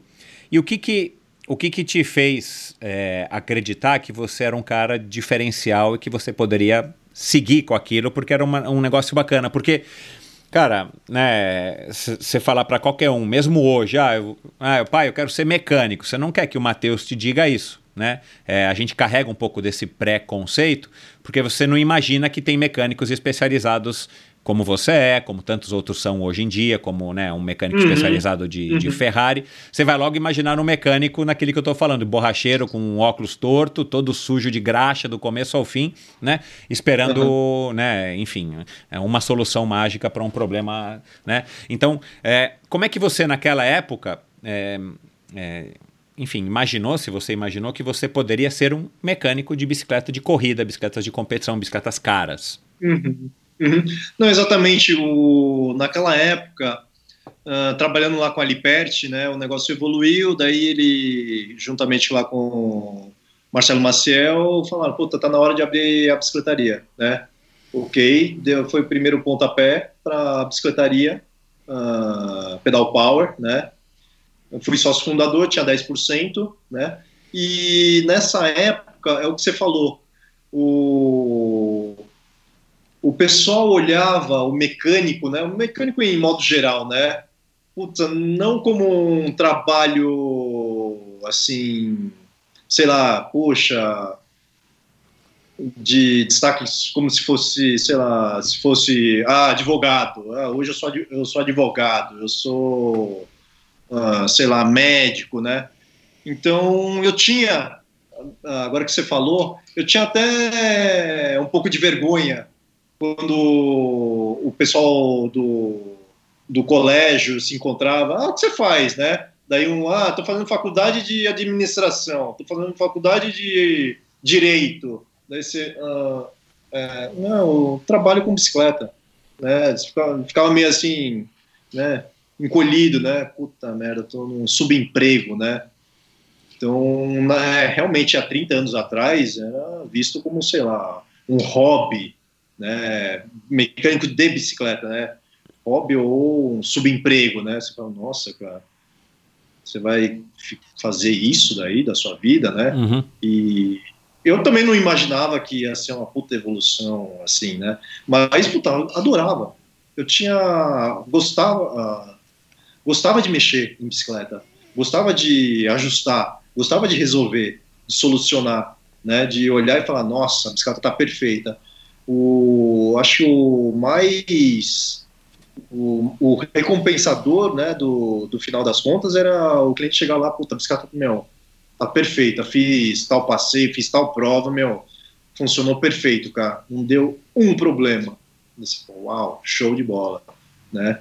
Então, mas, mas naquela época eu pensava em ser dentista. Ah, então é. Eu, eu Eu falei, eu falei de dentista porque você acabou fazendo o curso de protético lá depois, né? Isso, exatamente. É, eu por só isso- não fiz o, o dentista porque puta, naquela época tinha horror a sangue, e daí o pessoal falava: ah, se você fosse fazer ah, odonto, você vai ter. vai estar com uma cabeça na sua frente num dado momento do curso. Para você estudar os músculos né, do, da face, né, o músculo eleva, ah, ah, elevador, não sei o que lá, blá, blá. Eu falei, nossa, vou estar com uma cabeça na minha frente, é. Você vai estar com uma cabeça. Eu falei, não, não quero, não quero, cara, não quero. Daí conversando com um cliente que, que, é, que é dentista, ele falou, pô, mas se você não tem estômago para isso, você pode, pode fazer um negócio que é legal, que é prótese dentária. Isso aí veio em 1998 Uhum. é, né? Pô, eu falei, poxa vida, meu, será que eu faço isso, né? Porque eu já estava com quase 10 anos de, de mecânica. Aí eu falei, pô, será que é isso que eu quero da minha vida, né? E era só, na época era sócio ainda da, da Pedal Power, né? E, puxa vida, E lá na garagem, né, com... daí eu fui entender por que, que meu irmão chegava em casa meia-noite, né, 11 horas, meia-noite, né, Aham. porque o negócio era puxado, não era puxado, mas ah, aquele, aquele negócio novo de mecânica te dá, não dava tanto prazer, sabe, de mexer na bicicleta, de falar, puta, meu, não, puta, posso, vou deixar para amanhã, não, não, não vou deixar para amanhã, eu vou terminar essa bicicleta. É, é, é, Né? é. Ah, não, não posso, posso terminar amanhã, não, vou, vou terminar agora. Daí pegava e fazia, porque era prazeroso, era, era prazeroso e é ainda prazeroso para mim, de mexer na bicicleta, de entender, olhar, falar, uau, alguém imaginou alguma coisa muito legal, né? Que é, a bicicleta é, é, é pura engenharia, né? Então você ficava olhando, putz, e naquela época que era mais romântico assim, né, que tinha tempo, né, para aprender, né, não, não, tá que nem hoje que você tem que, meu, fazer as coisas, meu, muito, não muito rápido, mas a evolução é muito mais, uh, tá sendo muito mais rápido que 10 anos Exato, atrás. é, é, é. Então você tinha todo aquele tempo, ah, puxa, olhar a peça, ficar admirando, falar, uau, que legal esse pé de vela, uau, que legal esse retentor do cubo, que bem feito. Daí você olhava uns, uns, uns inferiores assim, você falava, nossa, que lixo, cara, puta, não tem retentor, entra água, enferruja tudo. Daí você entendia o porquê o XT ou o Dura-Ace, o XTR era superior ao, aos de linha de entrada, por que, que custava mais caro, por que, que durava mais, né? Então, então tem toda essa, essa parte de aprendizado, de, de analisar, né? Hoje, não- hoje você tem que estar, você não pode, sei lá, uh, analisar. Não é questão de analisar muito, mas você não pode ficar, sei lá, roubando- Apreciando, é. talvez- apreciando, é. É, né? o- as coisas hoje, enfim, a gente tem cada vez mais é, facilidade para fazer as coisas, mas o tempo está cada vez mais curto, né? Eu acho que é mais ou menos isso que você quer dizer. É, e, É, e- é mais fácil, é. e, e- e talvez tenha um, um componente, assim, cara, eu adoro, continuo adorando bicicleta, adoro os componentes, adoro olhar, adoro vasculhar na internet. Hoje em dia, putz, meu, o Instagram é um, é um, um oceano de, de conhecimento de novas marcas Uhum, e de, coisas legais e informações, tudo né? mais. É. Mas é, talvez também tenha muito a ver com a fase na, na tua vida, com a, com a idade, Uhum, né? Hoje em dia você tem que uhum. se preocupar com o Mateus, você tem outras prioridades. o trabalho é prioridade, mas assim, você tem. O, o tempo é o mesmo e você tem que dividir a atenção né, com mais. Com mais coisas, né? Aham, mas- Enfim. Mas, aham. Mas é, é, vamos, vamos fazer aqui uma, uma, uma, uma simulação aqui se, né, é, o teu trabalho é, é, é, é, é pura satisfação, você curtia essa coisa da meticulosidade, do capricho e tudo mais, te dava o prazer a hora que o cliente voltava e eu era um desses que, cara, sempre que eu deixava minha bike com você, é, ia competir ou ia treinar, cara, puta, era como se você estivesse pegando uma bike nova, né? Que você acabou de comprar, né? Você deixava a bike lá, ela tava né, com barulhinho, desregulada e tal. A hora que você montava na bicicleta depois de passar pela tua revisão, cara, os freios macios, o câmbio preciso, era uma delícia, né? É, e eu que competi profissionalmente, era uma segurança ir para uma prova exatamente. sabendo que a bike tinha passado por você. Aliás, dá a impressão até que dava azar se a bike não passasse por você antes. Né? Poderia acontecer alguma coisa com a bicicleta, né? nem que fosse descolar um pneu, né? Mas, pô, eu lembro você colando o pneu, putz, era aquele esmero, não ficava uma colinha para fora e tudo mais. Mas, enfim. É, mas se a gente pudesse, se você pudesse, na verdade, né? Se você pudesse dividir é, da tua da sua satisfação é, no teu ofício é, entre é, o feedback dos clientes em dizer, é, né, chegar para você depois e falar, cara, minha bike ficou nota 10, é, e é, as relações que você construiu ao longo desses 30 anos, né, as pessoas que você conheceu, a, a, a, troca né, que você teve com os clientes, porque pelo menos uma boa época lá na, na pedal, hoje em dia as bicicletarias ficaram um pouco mais eu acho, né, é, que estão, que perderam um pouco daquela história de você encostar ali, você dono da bicicleta, encostar com o, o seu mecânico né? Que hoje em dia tem muita gente que tem isso, felizmente, escolhe um mecânico para ser o seu mecânico, né? Faz questão disso, principalmente quem curte mais a história do equipamento, mas de você ficar trocando, conversando como a gente ficou durante muitas noites lá na pedal e tudo mais, com portas fechadas e tudo mais, na véspera de uma competição e tudo mais, né? E, e, e você ficou isso, é, você ficou e ficava com muita gente que eu sei, né? Hoje em dia as, as, as, as oficinas colocaram vidro e ficou tudo mais fechado, porque, claro, tem que produzir mais e, claro, com você conversa, você não produz tanto, mas você também troca muita informação, muita história, muitas coisas com seus clientes. E você conhece muita gente que, aliás, dá, você vai poder dizer isso aqui, mas assim, a sua vida profissional é, foi pautada muito nos relacionamentos que você teve, né? É, Sim, ao longo claro. da tua vida, as oportunidades que você teve foram muito construídas. Você conhece as pessoas que você mexeu na bicicleta. Você não era simplesmente um mecânico. Peraí, deixa eu olhar aqui nas minhas listas de OS, ó, tem essa bike aqui, finalizou, chega e passa para um terceiro, lá para uma outra pessoa, e ele que vai ter o contato com o cliente. Você conhece quem são os clientes das suas bicicletas, né? uhum. né? É, se a gente puder, se você puder dividir entre a satisfação, né, em, vai, vamos supor que de uma escala de 0 a 10, nessa escala, quanto é, do prazer do teu trabalho vem dessa satisfação de estar tá, é, realizando o teu ofício nível de perfeição que as pessoas elogiam e ficam satisfeitas com o que você entregou nas bicicletas, é, e quanto desses, né, desse hipotético 10 é, vem dessa, dessa, dessa troca, desse prazer também de conhecer as pessoas e, e claro, networking é tudo, né? É, você sabe uhum, muito bem sim. disso. Quanto desses, dessa escala de 0 a 10 vem também desse networking? Porque, cara, eu imagino que você conheça muita gente, ouviu muita história é, e depois né, você já teve oportunidades profissionais por conta desse conhecimento, N oportunidades. É, o quão importante para você é também esse relacionamento pessoal com as pessoas.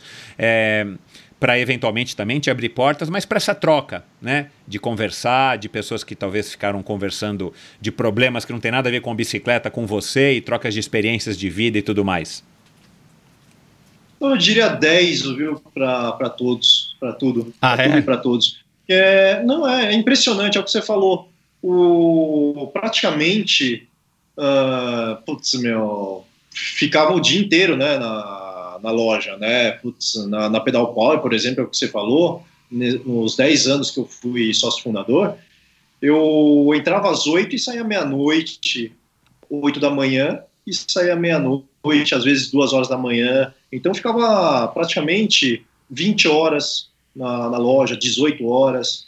Então, muito disso, né, de, de conversar com o cliente, me, é o que você falou, abriu portas, uh, me ajudou uh, como pessoa, né, crescimento pessoal. Por quê? Porque eu não tinha, não tinha uma referência de uma figura paterna, porque meu pai faleceu muito ah, cedo. Ah, é, ainda tem o isso, era né? o irmão mais velho. Uhum. Então, você tem o Marcinho, tem o Fernando Nabuco, tem uma...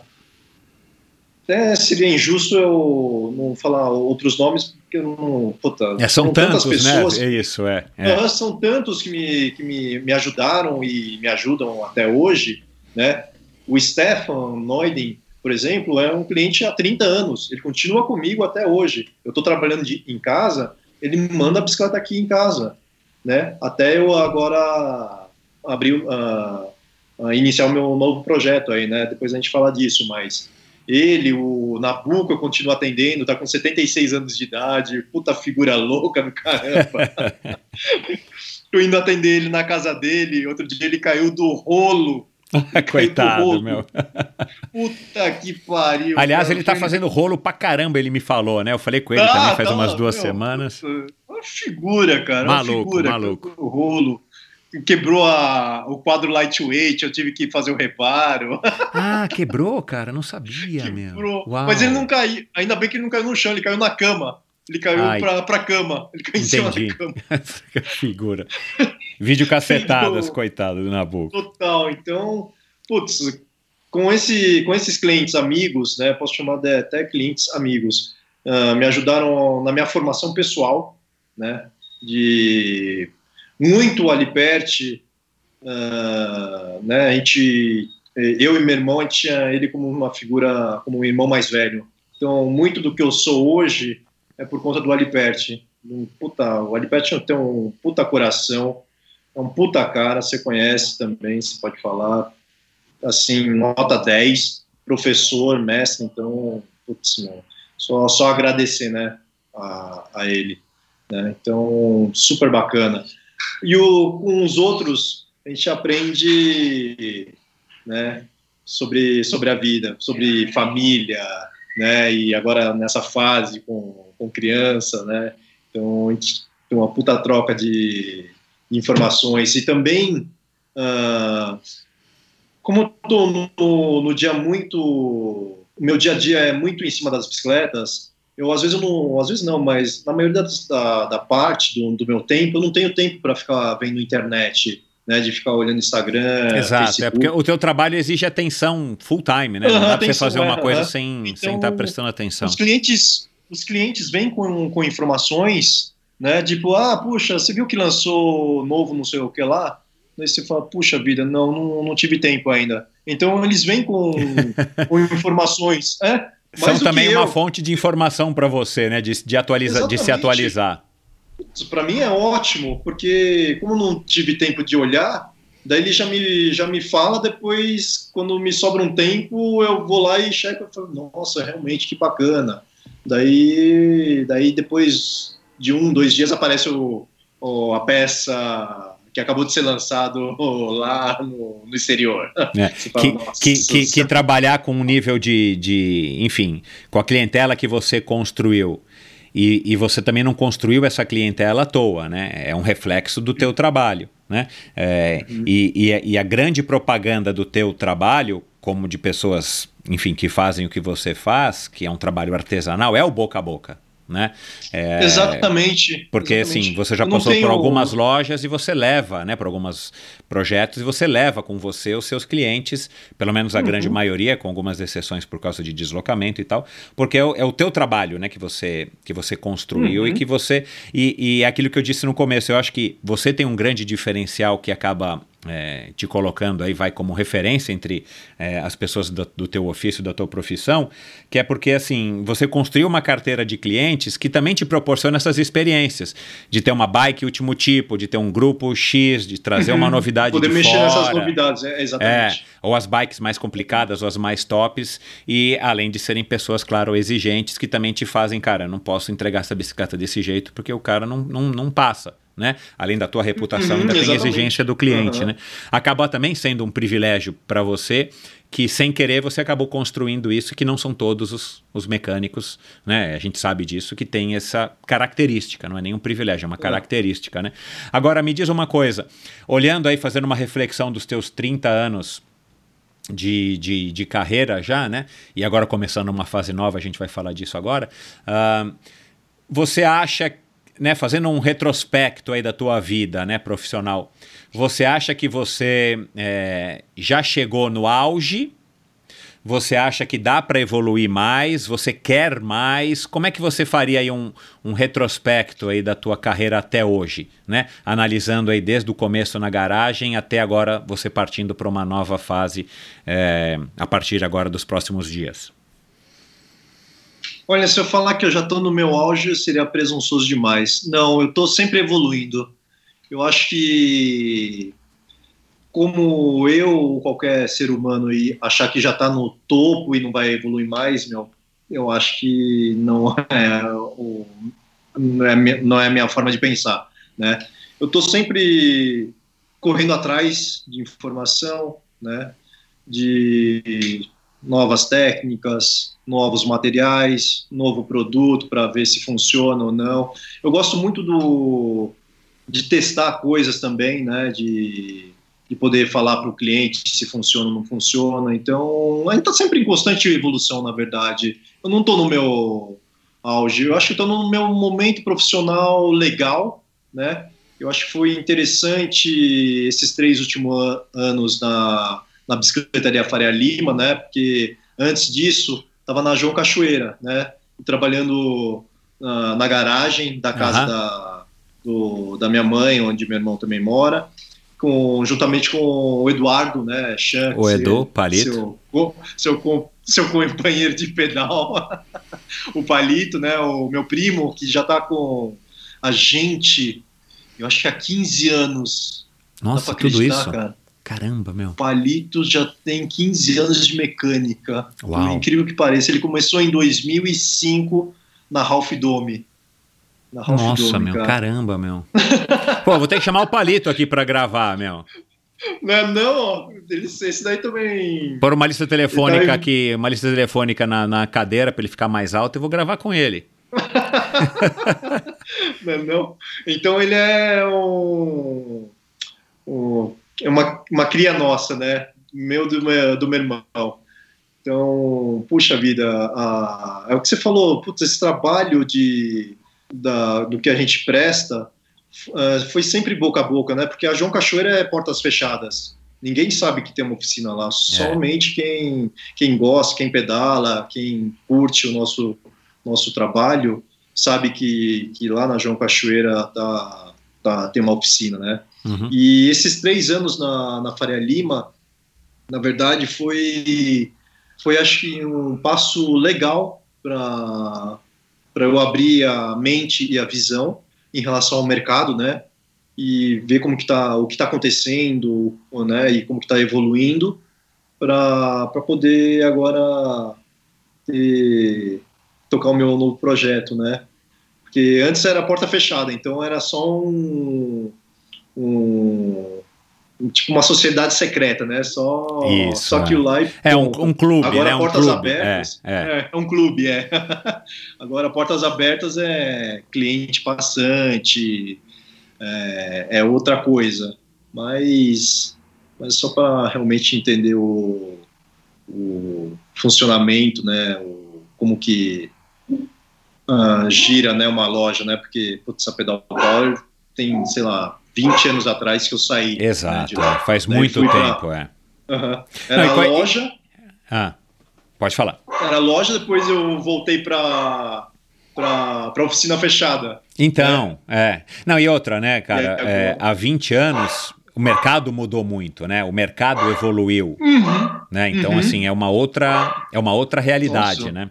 Total, é, exatamente. Agora, Eu antes da gente, é, agora, antes da gente falar da, da- do novo projeto, cara, vamos passar aqui rapidinho aqui por essa tua experiência que eu acho muito legal, que, né, por uma...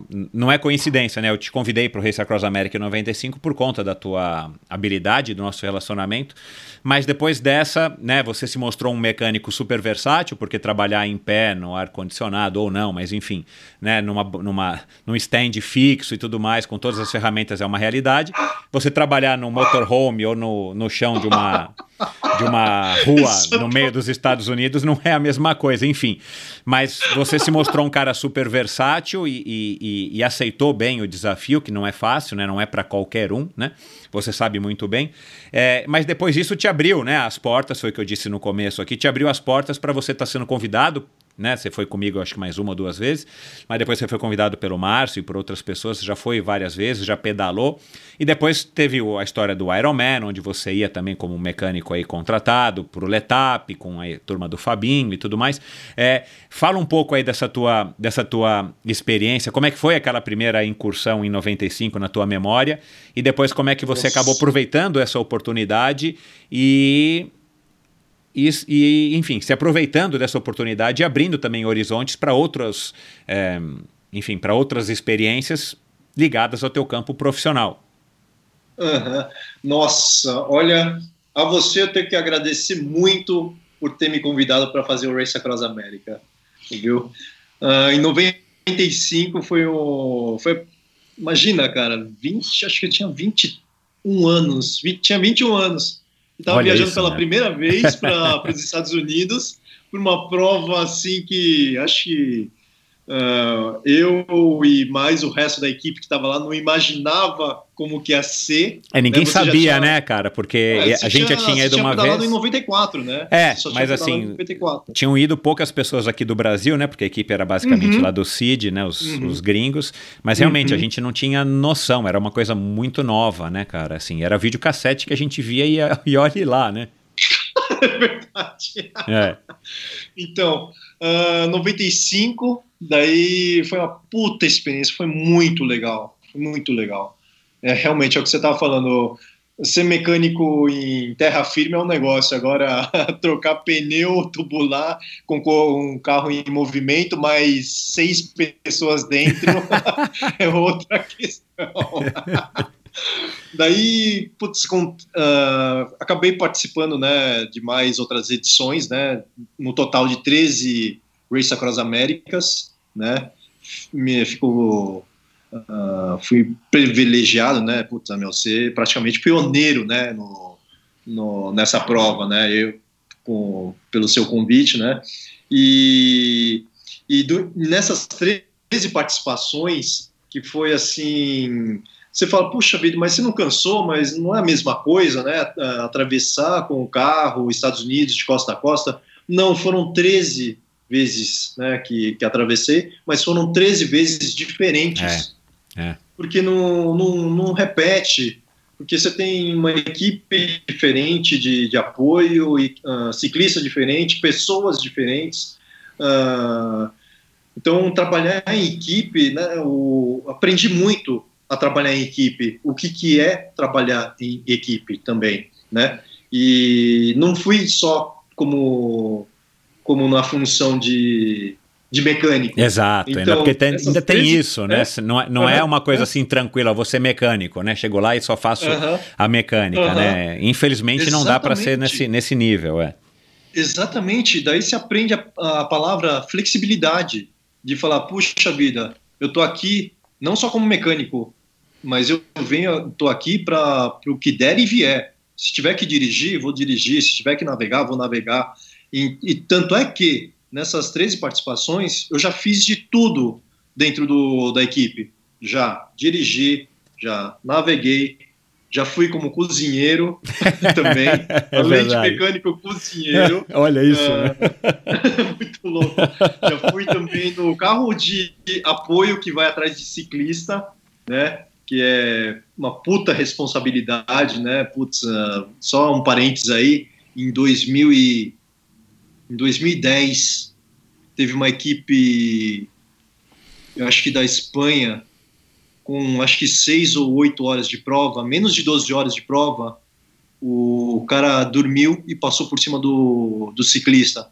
E, Uau, e eram as, não me recordo. amigos. Uh -huh, uh -huh. eram amigos assim, meu de infância. O cara, uhum. meu, que, que passou por cima do, do, do, do ciclista, meu, tá mal, mal pra caramba. O cara acho que ficou cadeirante, cara. Nossa, meu. Cara, é, daí então, puta merda, foi um negócio meio tenso, assim, sabe?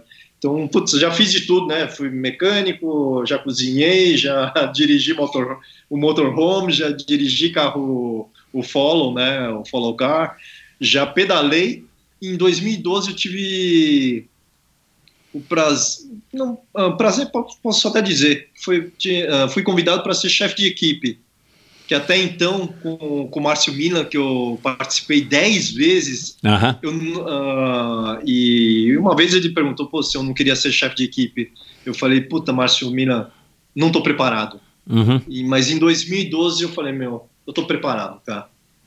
Eu acho que eu consigo. Ele foi com, e, puta, ele foi com quem esse ano? Com é porque eu fui esse ano do... com o Cláudio Clarindo, eu não estou me recordando agora, eu também fui tantas vezes que eu não me recordo.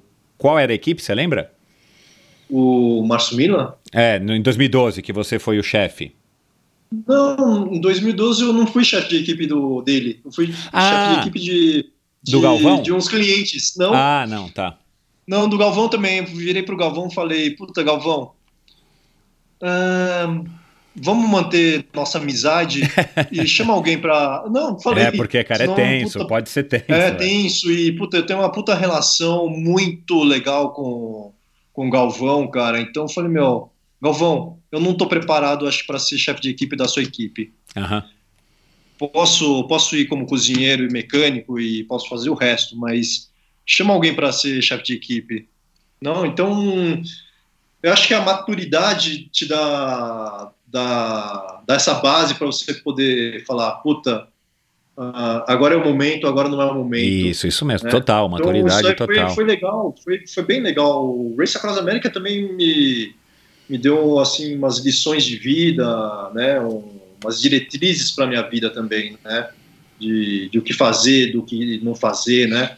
E 2012 eu fui chefe de equipe numa equipe onde não tinha ninguém que tinha ido. Eu não Nossa, chamei meu. ninguém. todo mundo E- primeira vez. Então foi muito interessante, foi muito interessante, né? Do, do que o do que o Márcio Milan levava a gente já com experiência, então levava cara com vícios. E isso aquilo lá me, me deixava muito É. tenso, cara. É. De, A sabe, experiência pode ser boa, mas pode ser ruim, né? É. Aham, exatamente. Daí no Walmart os caras ficavam cinco horas dentro do Walmart. Você fala, meu puta que pariu. Isso aqui é um supermercado, não é um É, shopping, cara. é. Mas os caras conseguiam ficar cinco horas no Walmart vendo pantufas. É. Eu ficava muito puto, cara. Daí eu falei, não, chega. Márcio Milan, acho que pra mim encerrou 10 anos com ele, mas eu gostaria de voltar a que fazer com ele. Acho que ele ia fazer 15 vez, cara, este ano. Né, que- É, que ele aconteceu. ia esse ano, não, né, não, não aconteceu, mas ele vai Aham. ano que vem. Eu já vi ele, enfim, já até pedalei com ele um dia aí, faz pouco tempo na ciclovia. Ele tá treinando 15ª já. Vez, né? É, se eu não me engano, é, agora me fugiu aqui, mas eu acho. É, ele, ele tá inscrito e ele disse que vai. Eu só não sei se tá formada a equipe, enfim, né? Ele tá. Ah, tá. né? é. É, o, o- o Johnny, é, é legal a gente, a gente, você vê, né? Eu não lembro mais das pessoas que participaram, não sei qual é essa tua equipe agora, não me recordo. Eu tive lá em 2012 com o Cláudio. Eu lembro da equipe do a equipe do, do Galvão, né? Não sei se ele também estava com o Guto. Eu não me recordo, minha, minha Ah, memória. é, é, Guto, Paulo Pontes e Isso. Arape? E Arape, eu acho. É, isso aí, isso aí, é. é, exatamente. enfim. Ricardo Mas- Roldão, né? É, mas assim, tanta gente já foi, né, cara? Assim, você pensar que, né, eu fui em, no, em 94, primeira equipe, você foi na, na nossa segunda vez, a segunda equipe. Cara, hoje em dia tanta gente já foi, né, cara? E muitos não voltaram por N circunstâncias e, e o Márcio continua voltando, né, cara? Assim, uma. Uhum. E, e, e através do próprio Endorfina, né, eu tenho interagido com muita gente aqui, muita gente me dizendo que tem o sonho de ir, muita gente já me ligou para Fazer, perguntar, é, o negócio ainda, né? Aí Uhum. tem a história do Clarindo, da Genovese, né? Que só ajudam a popularizar cada vez mais a história do Race Across America. Uhum. É, e, e lá atrás a gente não tinha noção. Hoje em dia, para a pessoa aí é muito mais fácil, né? No sentido de, além do YouTube, além da, né, da- das Uhum, redes sociais, exatamente. já E tem olha uma carga só de que- pessoas que... já foi muitas vezes aqui no Brasil, né? E olha só que O interessante. Mexerica. Aham. Olha que interessante. Você lembra como vocês do- ah, dormiam dobrado na, na van? Tudo encolhido, com a perna ferrada, em cima da caixa de gelo. Nossa, olha a evolução. Eu peguei, ah, a gente pegou, né, no, com o Márcio Milan, depois de sete anos que eu, que eu tava indo, acho que no sétimo ano, ele olhou pra mim, puta, Johnny, pô, podia dormir melhor, né, podia fazer umas camas, não sei o que lá. Daí, cara, eu fiquei pensando e falei, puta, Márcio Milan, pode deixar, eu vou construir a cama dentro da, da van. Daí, puta, sabe quando você pega, começa a matutar, puta, vamos tirar os bancos, a gente pegou um, um aquele, aquela, aquele carro Eco, é, Ford Ecoline, É, aham, Econoline, Econoline. É, é, aham, com para 15 pessoas. Aham. A gente Meu, pegou, é. tirou os bancos, daí a gente foi até o Home Depot. Nossa, é, aquele é um paraíso de quem curte essas Nossa, coisas. daí eu me deliciei, imagina. Aí você ficou Comprei, cinco horas tipo, no Home Depot. Eu fiquei daí. Mas não era na Comprei. prova, né, meu? Pelo amor de Deus. Não, é, comprei tico-tico, comprei parafusadeira e compensado. Montou Daí a cama. fiz a, montei a cama. A gente colocou cama, fez um. Meu, cama tem 1,80 de comprimento. Nossa. Dava uma das camas 1,80 para cara grande como você, sério. Ia Perfeito. ficar perfeito com, com colchão de arzinho, daqueles de, de dormir em barraca, tudo acolchoado. Meu, ficou perfeito, cara. Uau. Daí, a partir daí, em dois, foi acho que em 2009 que eu fiz isso. Daí ele começou a fazer. Claro, é, Ah. é, é. Então, eu, eu ah, quando eu fui, quando eu pedalei em 2011, eu tive a oportunidade de dormir na minha própria cama. eu, eu fiz.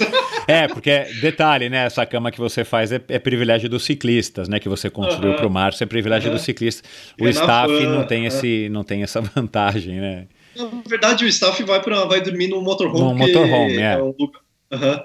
Ah, bom, é, também é os- uma cama O gostosa. ciclista é. não dorme no, no motorhome porque tá sempre Movimentado com gente demais. entrando, movimentado, tem que fazer comida, Uhum. tem que trocar, tem que abastecer, parar no, no Walmart, ficar cinco horas lá, entendeu? Então Uhum. o ciclista se perder no meio do, da prova. É. Ô, ô, Johnny, depois você- participou quase 15 vezes, ou umas 15 vezes, né, do, do Ironman do Brasil, né, indo para lá para montar as bicicletas do pessoal e tudo mais. É, e, e- e- essas tuas idas também para o Letap na França, né, que foram muito legais, eu imagino que experiências muito bacanas, né? Tem alguma diferença, por exemplo, de você estar atendendo aos triatletas, que as bicicletas são mais complexas, né, são talvez mais é, enfim, as bicicletas têm mais cacarecos, né, para instalar e tudo mais, é, e trabalhar com os ciclistas, né, que, que são basicamente as pessoas que estão indo para um letap, ou para você tanto faz é, é bicicleta é bicicleta e, e, enfim, né, as bicicletas de triatlon talvez dão um pouco mais de trabalho por conta do- de serem bicicletas de TT e tudo mais, é, ou não muda, ou muda entre um público ciclista e o público triatleta. Na verdade, o público não muda, é um público exigente, ah, não só exigência, mas na verdade é bem compreensivo. Ah, imagina, a pessoa que vai fazer o, né, por 15 anos a, a- a gente foi para Florianópolis, né, para atender o pessoal da Endurance Sports Travel do Ken do Gla, Ken Gla. né? Pro- olha só que história legal. O Ken Gla ligou para o Carlos Galvão, né? E perguntou: Galvão, quem aí no Brasil eu posso chamar de que seja muito bom, confia, ah, De confiança. Para mexer nas bicicletas do- dos meus clientes? Daí ele falou: Ah, o Johnny Lin. Tá, daí beleza. Daí ele foi lá, ele falou com o Cid lá nos Estados Unidos. Cid, quem no Brasil eu posso falar? Ele, o Johnny Lin. Opa! Ah, é o Johnny Lin. Daí, Cara, que, le- que legal, hein, 2001. Johnny? Que legal. Isso é 2001, resultado de um trabalho, pô. Imagina, com o Cid, ah, Race Across America 95, 97, ele Então, conheceu o meu, meu trabalho, daí para em 2001 indicar para o Ken Gla para Legal, meu. para tocar Eu não sabia o- dessa história. agência. É muito legal, cara. Então, esses 15 anos com a, com a Endurance Sports Travel foram assim muito legais. Agora você falando, puxa vida, a bike de triatlon realmente tá cheio de cacareco, é cheio de, de, de detalhes, né? E, e no Ironman Brasil, puta, como é vale vaga, então vem os atletas profissionais, né? Ah, e na época a Fernanda Keller, mexi na bicicleta da Fernanda Keller, né? Ela passou lá, oi, Dino, tudo bem? Né? Não conhecia ela, eu acho que não conhecia ela pessoalmente antes do, de Florianópolis. Ela passou lá e pediu para dar uma olhada na bicicleta. Olha só que história legal. Daí eu peguei e ela usava campanholo na época. Ela Uhum. usava uma Cannondale com campanholo aham, né? E era, era 650 a bicicleta. É. Daí eu clicava lá, tinha do... e na época já tinha 11 marchas. uhum. E tava com 11 cli... 12 cliques. Eu falei, pô, mas tá esquisito aqui, Fernanda, né? Ela é realmente. Daí acabou que pediu para alguém, daí que tava vindo lá do Rio de Janeiro, daí trouxe o, o shifter novo, porque tava com não tava 100%. aham. Então, daí deixei a bicicleta a 100%, daí ela fez a prova, perfeito, maravilha. Na época também tinha o Oscar Galides, que é super, ultra criterioso com a bicicleta. Meu, eu acho que a bicicleta dormia na cama, cara, praticamente. Não, ele era assim, meu, super, super, mega criterioso, cara, meu. Era, era complicado. Quando eu ia mexer, ele levava. ah, ele viu que eu tava lá, né? Também pediu para dar uma olhada, daí fui lá, resolvi né, algum problema que, que tinha na, na bicicleta e acabou ah, me adotando, assim, né? Ah, todo Ironman ele passava lá para eu verificar a bicicleta, os rolamentos, tudo para ele fazer a prova. Que Tanto é legal, que meu. ganhava, ganhou, Exato, né, é. algumas vezes. A Keller também, todo, todo ano que ela ia lá, também chegava, Johnny, você pode dar uma olhada? Ia lá, olhava bicicleta. E numa. Agora, puta, tem várias histórias, né? No, do Iron Man, né? Aham, fala, fala aí. Tanto do Race Across America quanto do Iron Man. Mas, putz, é, é papo para uma semana inteira aqui, tá? é, para mais de uma semana. No Iron Man, às vezes surgia bicicletas que o pessoal pegava, tirava o canote para transportar, né? Vinha tudo dentro da caixa, né? Meu, faltava uma peça que segurava o canote. Putz. Então, puta, daí imagina, a pessoa vinha do, do exterior Ai, para fazer a prova, cadê o negócio? É. Né? Daí vinha aqui, a gente saía correndo atrás para para tentar resolver, né? Mas resolvia. Em todos, em praticamente todos os pepinos que teve, a gente conseguiu resolver. Eu acho que só não consegui resolver uma vez que veio um quadro quebrado. Daí o Bom, cara teve é. que É. Daí, na época, eu não tinha feito ainda curso de carbono e também. Não, mas também que- você não tem condição de arrumar em três dias ali no meio daquela correria, Não, tem, né? Ah, tem? É, é, é. Eu, daí eu teria que me desdobrar em 15 Então, pra, é. Mas hoje eu teria condição de consertar o quadro dele para se, se fosse prova no domingo e o cara chegou, sei lá, na quinta-feira, eu acho que eu conseguiria entregar a bicicleta dele sábado, né? Com o quadro consertado. Com, com reparo Aham, aham. consertado e seguro. Né? Peraí, só, só um detalhe aqui, Johnny. É, você tem esse curso na Calfi, né, de reparo de carbono e tal, que acho que é um dos líderes mundiais, né, em curso é, em, em reparação de carbono. É, evoluiu desde a época que você fez o curso até hoje? O negócio também é uma, é uma constante evolução para fazer a manutenção de quadros quebrados ou peças e tudo mais? Ou é uma coisa que não, não, não Não, dizer na assim, verdade não, não houve evolução, né? Na verdade é técnica. Você tem que só aprimorar a técnica? Aham, só aprimorar a técnica. E o, o Craig Calfi foi o cara que fez a bicicleta do primeiro americano a ganhar a Tour de France, O Greg LeMond. Greg LeMond. Aquela bicicleta toda colorida Z, É, Craig Calfi. Puta, esse cara também tem história, hein, meu? Nossa senhora. Cara, Craig Calfi é assim, meu. Na época, quando eu fiz o curso lá, depois a gente volta pro, pro É, é, é, é. rapidamente. Ah, quando eu fiz o curso, em 2013, ele já tinha mais de 10 mil quadros consertados. Nossa, meu. É, o cara é Só ter pioneiraço, é pioneiro. Não, o cara é pioneiro assim, meu, ultra top. Putz, se, se olhar lá no, no site dele, as bicicletas são muito bacanas. O Dragonfly, que tem um, umas, uns reforços assim no tubo, é muito Aham. legal. E, ah, só para uma curiosidade, que ninguém sabe. Ele embutiu a bateria do Day 2, a primeira geração do Dura Ace, para dentro do quadro. E Ah, Shimano foi ele? lá perguntar. Foi ele. Ah. Porque a bateria é aquele quadradinho, tudo Aham. externo. Não, ele foi lá e fez um negócio para colocar dentro do canote. Ah, olha Eu lá. não sabia. Ele contando assim, eu falei, puta que pariu, É. que legal, cara. E ele também faz um negócio legal que é bike de bambu. Ele É foi isso, pra é, eu África, vi no site dele, é. Foi, foi para África ensinar no, no pessoal lá no vilarejo, né, para as crianças irem para a escola uh, com, com coisas, ah, matéria-prima local, Local, né, que era é, é. para poder fazer Ah, bike. legal. Então, super bacana. O cara, meu, super 10, assim, professor Pardal, meu. E ele, é, Hum. ele tem mais idade, ele é um tiozinho. Putz, eu nunca vi quem é, né? Assim, eu já entrei no site, já vi as bikes dele, namorei, mas eu não sei quem é a figura do cara. Ele é um, já é um tiozinho? O que, que ele é? Cara, não, putz, deixa eu pensar aqui. Na época, quando eu fui em 2013, ele devia ter perto de uns 50 anos. Agora vai Ah, ter então é 7 anos que é, eu fui. um tiozinho perto da minha, um 60. tiozinho da minha idade, um tiozinho É. da minha idade. Eu tinha, eu tinha fotos ah, lá do curso, só que quando eu fui atualizar meu iPad, Ah, eu perdi tudo. Puta, eu quase chorei, cara. Eu Tinha, tava, tenho foto, eu tinha foto com, com o ele. Calfi. com a bicicleta do Greg LeMond, que tá na fábrica dele lá. Que legal. Até os pneus tubulares tá tudo no chão já, mas Uau, tá, tá lá, toda colorida, assim, assim, o olhei e puta, era do Greg LeMond, ele é.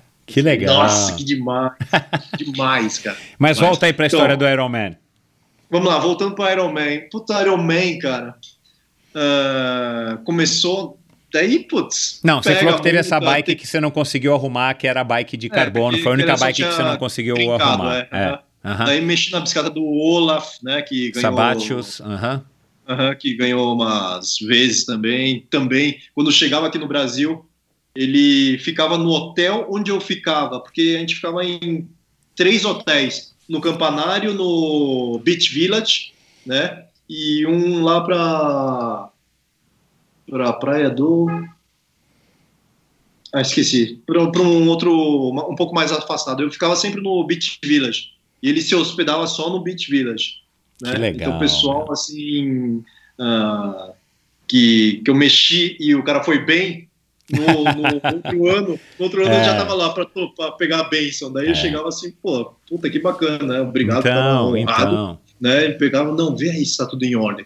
Então ele ficava junto, assim, olhava, não, e aqui, né? Então esse pessoal fica todo assim, né? Agora, ô Johnny, Entendi. momento da verdade aqui. E, e quando não deu certo, aconteceu já do cara chegar, ô, você não sei o que, você soltou o parafuso e não apertou, nananana. aconteceu isso já alguma vez em começo de carreira, ou enfim, ou alguém chegou pra você e reclamou de, uma, de um parafuso que soltou, que tô inventando, mas você não tinha nem mexido naquele parafuso ou alguma coisa assim que você falou, Ah, cara, já. já? Já sim, já. Putz, ah, quando a pessoa leva a bicicleta e pede só uma limpeza, daí você faz só limpeza. E o resto tá, tá ok, sem nem, nem mexe, né? Dependendo do, do cliente, você já sabe o histórico, que é aquele cara que não, não quer que mexa muito. Aham. Daí realmente, puta, acontece, né? Você fala, puxa vida, mas nisso eu não mexi, né? Mas ok, daí você pega e refaz, pede desculpas e Aham. Segue, né? Mas já aconteceu sim, já Uhum, aconteceu. uhum. Mas, puta, de, de acontecer alguma coisa assim, puta, o cara que tava ah, atleta profissional de performance foi fazer alguma prova e, e dar, dar besteira, cagada? Não, cara, graças a Deus não, porque sempre fui muito meticuloso, né? Com, sua, com suas bicicletas, com, na época, a Cris Carvalho, a Adriana Pois é. Pois é, nossa. o, o próprio Eduardo Ramires, o Oswaldão, né, o Eduardo Ramires de, de mountain bike, o O Oswaldão o e mountain bike também. Oswaldão, o, o finado Erivan, Aham. né, o, o puta, o também outro que pedala muito forte, o Caio Guatelli, Aham. Júnior, imagina, cara, esses, esses caras era, tor torciam um cabo, né? Então a bicicleta tinha que estar impecável, né? Então era.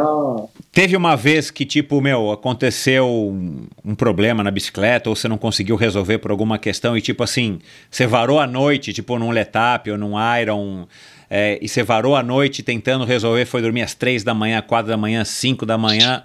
Tipo assim, meu, putz, preciso entregar a bike que amanhã é o dia que o cara vem, ou amanhã é o dia da competição. Já aconteceu isso também? Tipo aquele Já. momento de estresse? Já, já várias vezes, já várias vezes eu. Deixa eu pensar. Tentar lembrar de algum assim, cara.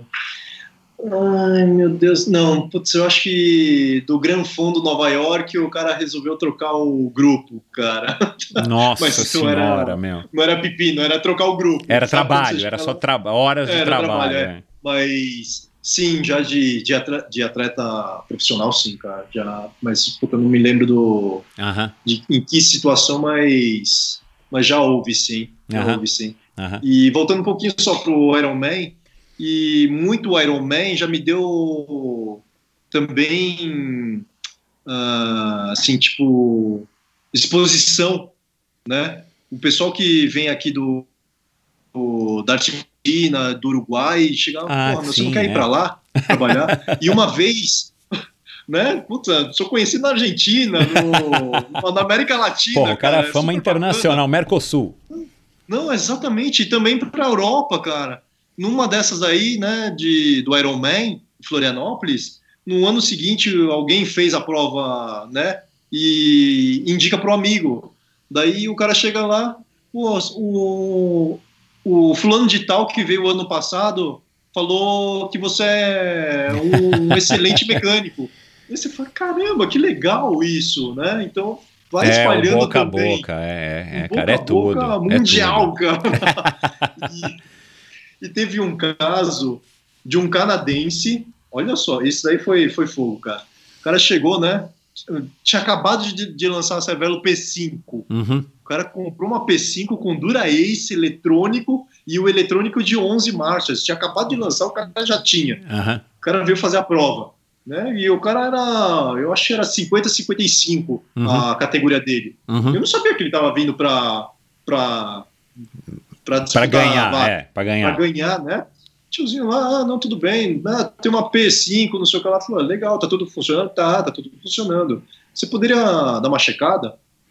Falei, claro, com certeza, né? Ele desceu lá. Não, ele não desceu. Ele não desceu a bicicleta. Só perguntou se eu podia checar. Daí, putz, não apareceu, né? Daí, depois da prova, ele desceu sem a bicicleta, né? Pós-prova. Daí perguntou para mim: "Ah, quando o câmbio dianteiro para de funcionar, o, o que pode ter sido? Falei: bateria. Ele: Hum. bateria? É, mas o meu mecânico montou, não sei o que lá, né? Aprontou a bicicleta. Eu falei: pô, mas é bateria. Quando, quando para de funcionar o câmbio dianteiro, não troca, é porque a bateria está baixo você consegue só trocar atrás. É, atrás eu consigo trocar. Por isso. Ah, tá. E como que eu vejo? Ah, você aperta o botão, segura por 3 segundos, ele vai te indicar. Daí ele subiu lá no quarto, pegou, viu realmente a bateria. Ele pegou, pegou do bolso, me deu 100 dólares, falou: ó, isso aqui era para pra vaga, que eu tava guardando pra vaga. É, Uau, Johnny! deu 100 dólares para tentar pra eu dar o diagnóstico. E você É, nem viu a só bike do cara. Nem vi a bike do cara. Daí ele falou: Caramba, Putz, bem meu. que minha esposa falou para eu trazer a bicicleta para você para você checar, né? Claro, Era para eu pô. ter checado a bicicleta. Exato. Eu poderia ter visto que a bateria estava tava quase acabando. E daí ele falou que, o que aconteceu. Ele estava liderando, daí parou de funcionar o câmbio dianteiro. Daí ele vai para a coroa pequena. Ele ficou a, girando a Exato, 120 exato. RPM. Acabou Coitado. a perna para a corrida. Ele Coitado. em meu. primeiro, chegou acho que em quarto, daí perdeu a vaga. Ele falou: Uau, Eu perdi a vaga meu. por conta da- do câmbio. E você me falou que foi por conta da bateria e realmente era a bateria. Caraca. Toma aqui. Meu, E você daí deve. ele Você pegou- deve... Ah, Daí ele E pegou te e deu falou, seus você não dólares. quer ir pro... Não, daí você não quer ir para o Canadá? Eu, eu vou, tô abrindo agora um, um laboratório de, de, de biomecânica para o time de hockey canadense. Uau. E vai ter a parte de bicicleta. Você não queria, você não, você não gostaria de tocar a parte de bicicleta da oficina? Uau. Uau, Johnny. Caraca, meu. Meu, você deve ter história assim, meu, realmente, como você falou, meu, é pra varar aqui o dia, cara. dia semana, cara, assim, por ano, assim, ano por ano, cara, que são tantos, cara, é um atrás do outro, assim, cara, que ah, foi surgindo. Ô, ô, Johnny, ah, cara, é, pra gente já caminhar aqui e falar, pra caminhar pro final, falar da, da tua novidade, mas antes disso, você falou agora, né, de eletrônico e tal. Cara, e as e-bikes? Como é que você enxerga? Você já tá procurando começar a mexer ou é um universo completamente diferente? Porque é meio que um consenso, pelo menos entre as pessoas que eu converso aqui no, no, no Endorfina, de que, cara, as e-bikes vieram para ficar, né? Ah, enfim, não precisamos discutir aqui para quais usos, mas assim, cara, não tem mais volta, né? As e-bikes vão ser cada vez mais populares e o que eu acho muito legal, porque é mais uma modalidade, enfim, uma modalidade complementar e, e- e é bicicleta, né? Embora seja um motor.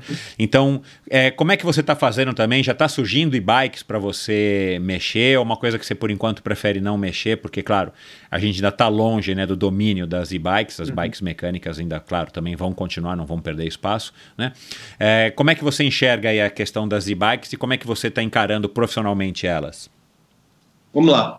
E-bikes, eu acho que realmente é o que você falou, não, não, não tem volta. Ah, já isso, quando essas viagens para o Letap com o pessoal da, da Special Trip, há uns três anos atrás, eu peguei um jornal lá e já estava com um crescimento de 30% Uau. ao ano né? Há três anos atrás. Aham. E bike está começando agora no Brasil há dois anos, né? É. Para cá, né? Para É. que está tá começando a se popularizar, né? Isso, é. é. entre aspas, né? Na, na verdade, o, eu acho que bike é muito legal, muito legal. Ah, vai tornar mais, assim, democrático no, no quesito, tipo, pessoal que já tem uma certa idade, ah, que já, puxa, puta, queria subir a, a Serra de Campos, só que não consegue. Com uma e-bike você consegue. Porque Pois é, ela pois te é. ajuda. Então, esse, esse é o foco também no, lá, lá na Europa, né? Você tem muitas subidas que onde o pessoal já da terceira idade, né, já não, não consegue né, fazer ela por completo com uma bicicleta Exato, normal. é. é. Já com uma e-bike a pessoa faz, curte, ah, continua É, curtindo. Isso, né? não, e pode, e pode fazer um treino de 60, 80 quilômetros nas subidas Uhum, sem se Uhum. sacrificar, né? Enfim, exatamente. Né? Você Aham, consegue ganhar exatamente. mais autonomia e curtir, né, Aham. cara? Porque todo mundo a gente pedala pra curtir o, o pedal, né, cara? Pedal é Exatamente. legal. Exatamente. É, eu também concordo. E é. enquanto a manutenção hoje, Michel, a Shimano, se der problema no, no motor, você manda para Shimano. a Ah, tá. Specialized parece que também é a mesma coisa. E Entendi. as das outras marcas, Bosch. Tupi, que, tem aí, e outras marcas que eu não me, não me recordo agora, também ainda acho que não, não, tem a manutenção para a oficina, né? Você tem que mandar para o Ah, tá. Representante. O que você pode Pelo fazer eu é mexer na- nas outras partes da bicicleta, né? Uma caixa de direção, um Uhum. freio e né? o uma motor, coisa é, mais é, simples, aham. né? Um câmbio, né? Mas eu acho que é bem interessante, bem legal, tá? Ah, um exemplo, né? Você vai dar risada. Eu que não estou pedalando nada por conta do, do da do dia a dia aqui, da, de mexer em bicicleta, de acompanhar obra, não sei o que lá, tô, tô sedentário total. Eu, eu, eu utilizaria uma Uma bike elétrica. É, legal, cara. É uma maneira boa. Eu conheço um cara que tá. poder pra poder pedalar com os amigos, pô, É. pra poder te acompanhar, meu. É. Vou ter- eu sei que eu vou Não ter que precisa- usar no, no, no modo turbo. Não, Johnny, esses dias já acompanhar. passaram, esses dias já passaram. Tenho saudades dessa época. Não, eu tenho um amigo meu que, que, que pedala, é, que, que, enfim, teve que parar também, tá fora de forma, e, cara, e resolveu voltar com a ajuda de uma bike elétrica, também para ajudar no treino e dar um estímulo, para o cara também não voltar muito né, devagar. E, e, e aí, aos poucos, ele tá largando ou pedalando menos na bike elétrica e alternando com dias na, na pedalada. Então, assim, você tem N alternativas, né, cara, com a bike elétrica, pô, N. Na verdade, o pessoal acha que a bike elétrica é apertar botão e ela vai. Não, Exato. ela é assistida. Assistida, Você exatamente. continua fazendo força, ela só dobra a sua força. Exato. É, mais ou aí. menos o que você colocar lá. Então você continua fazendo esforço. Não é Exato. que, ah, poxa, vou te acompanhar, vou acompanhar o Michel só apertando o botão. Não, lá, é, o cara 45 tem que pedalar. Não. Eu tenho É. que pedalar pelo menos 20 por hora para chegar nos 40. Cara, agora vamos lá. Fala do teu projeto, Johnny Lean Bike Shop Café, novo empreendimento aí da, da corporação Johnny Lean. Legal. Né? Tá para abrir aí faz daqui a poucos dias, né? Quando esse episódio tiver ido ao ar, dependendo de quando o, você estiver ouvindo, dá uma checada aí. O Johnny vai falar agora um pouco desse projeto. Mas eu já tô animado aqui, cara, para visitar. É, puta, vai ser um espaço legal. Não vai ser um espaço assim inovador, né? Porque já tem no, no mercado, né? Ah, agora durante a pandemia saí da bicicletaria lá, ok, perfeito.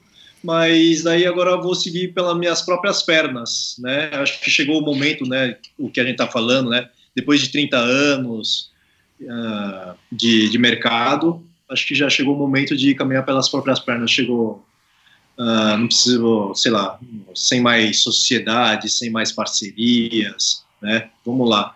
Ah, É um lugar que vai ter oficina, né? A gente vai trabalhar com uma marca de bicicleta que é que eu, que eu assinei a semana passada. Agora eu posso até falar o é a Specialize, né? Legal. e vai ter café, mas um café legal, gostoso. Vai ter alguma coisa fit, né? aqueles bolo fit, vai ter coisa normal. Pão com calabresa, café. Ovo escabeche, linguiça escabeche. Olha, você deu uma boa ideia. Vai ter. Aquela, Só li- colocar uns aquela bacon. salsicha, salsicha com cebolinha, com molho vermelho que tem nas padocas. Exatamente. vai ter pão com calabresa, vai ter pão de queijo. O café vai ser café gostoso, não vai ser café gourmet, né? Café gourmet vai no, no- lá no bairro dos Jardins e toma café gourmet. Aham. Não, é café gostoso para amigos, para bater papo, para falar sobre o, o que escutou no Endorfina, né? Opa, falar sobre, sobre pedal, sobre bicicleta, sobre qualquer coisa. Vai ter. Vai ter. e, e, num, e num Vai ser- lugar super legal, né? Pelas fotos que você me Aham. mostrou, né? Na rua. Alvarenga, além também na frente da USP, que Isso. se Vou Deus quiser vai número. abrir já já, pode passar. Aham, Rua Alvarenga, 1900. Legal. É, Agora tá, tá em reforma, né? Hoje Aham. a gente tá conversando aqui, gravando dia 10 do 10, mas está em reforma, tô, tô indo lá toda manhã para seguir a reforma. E eu espero ah, começar no dia 1 de novembro, mas eu acho que vai ser muito em cima, talvez dia 15, né? No, no mais tardar, né? Mas a gente está correndo para que aconteça nessas duas, na- nessas duas datas, a Uhum. princípio, Uhum, né? uhum. Então, E, e, e, e para ficar sabendo aí de quando é que vai abrir, como é que faz para ir, enfim, contatos e telefones, qual que é a melhor maneira é, hoje, pelo menos, né? Porque o negócio ainda está, vocês estão finalizando, né? É, como é que a pessoa, como é que o ouvinte faz para entrar em contato com você e descobrir se já abriu, quando é que abriu, como é que faz, o endereço, funcionamento? É, não- ainda não tem o site da, da loja, né? Também toda essa parte digital, de mídia digital, né? Ah, Instagram, Facebook, tá, tá sendo construído, né? Ah, no momento, depois eu te passo o telefone, se você puder depois colocar. Eu no- coloco, eu coloco. Depois você me passa que eu coloco no, no link aqui, nos- no, link Aham. do post do episódio de eu- hoje. Que eu tenho, tenho um WhatsApp ah, empresa. Ah, né? legal. Você me passa que eu Então- coloco no, no post de hoje. Aham. Aham.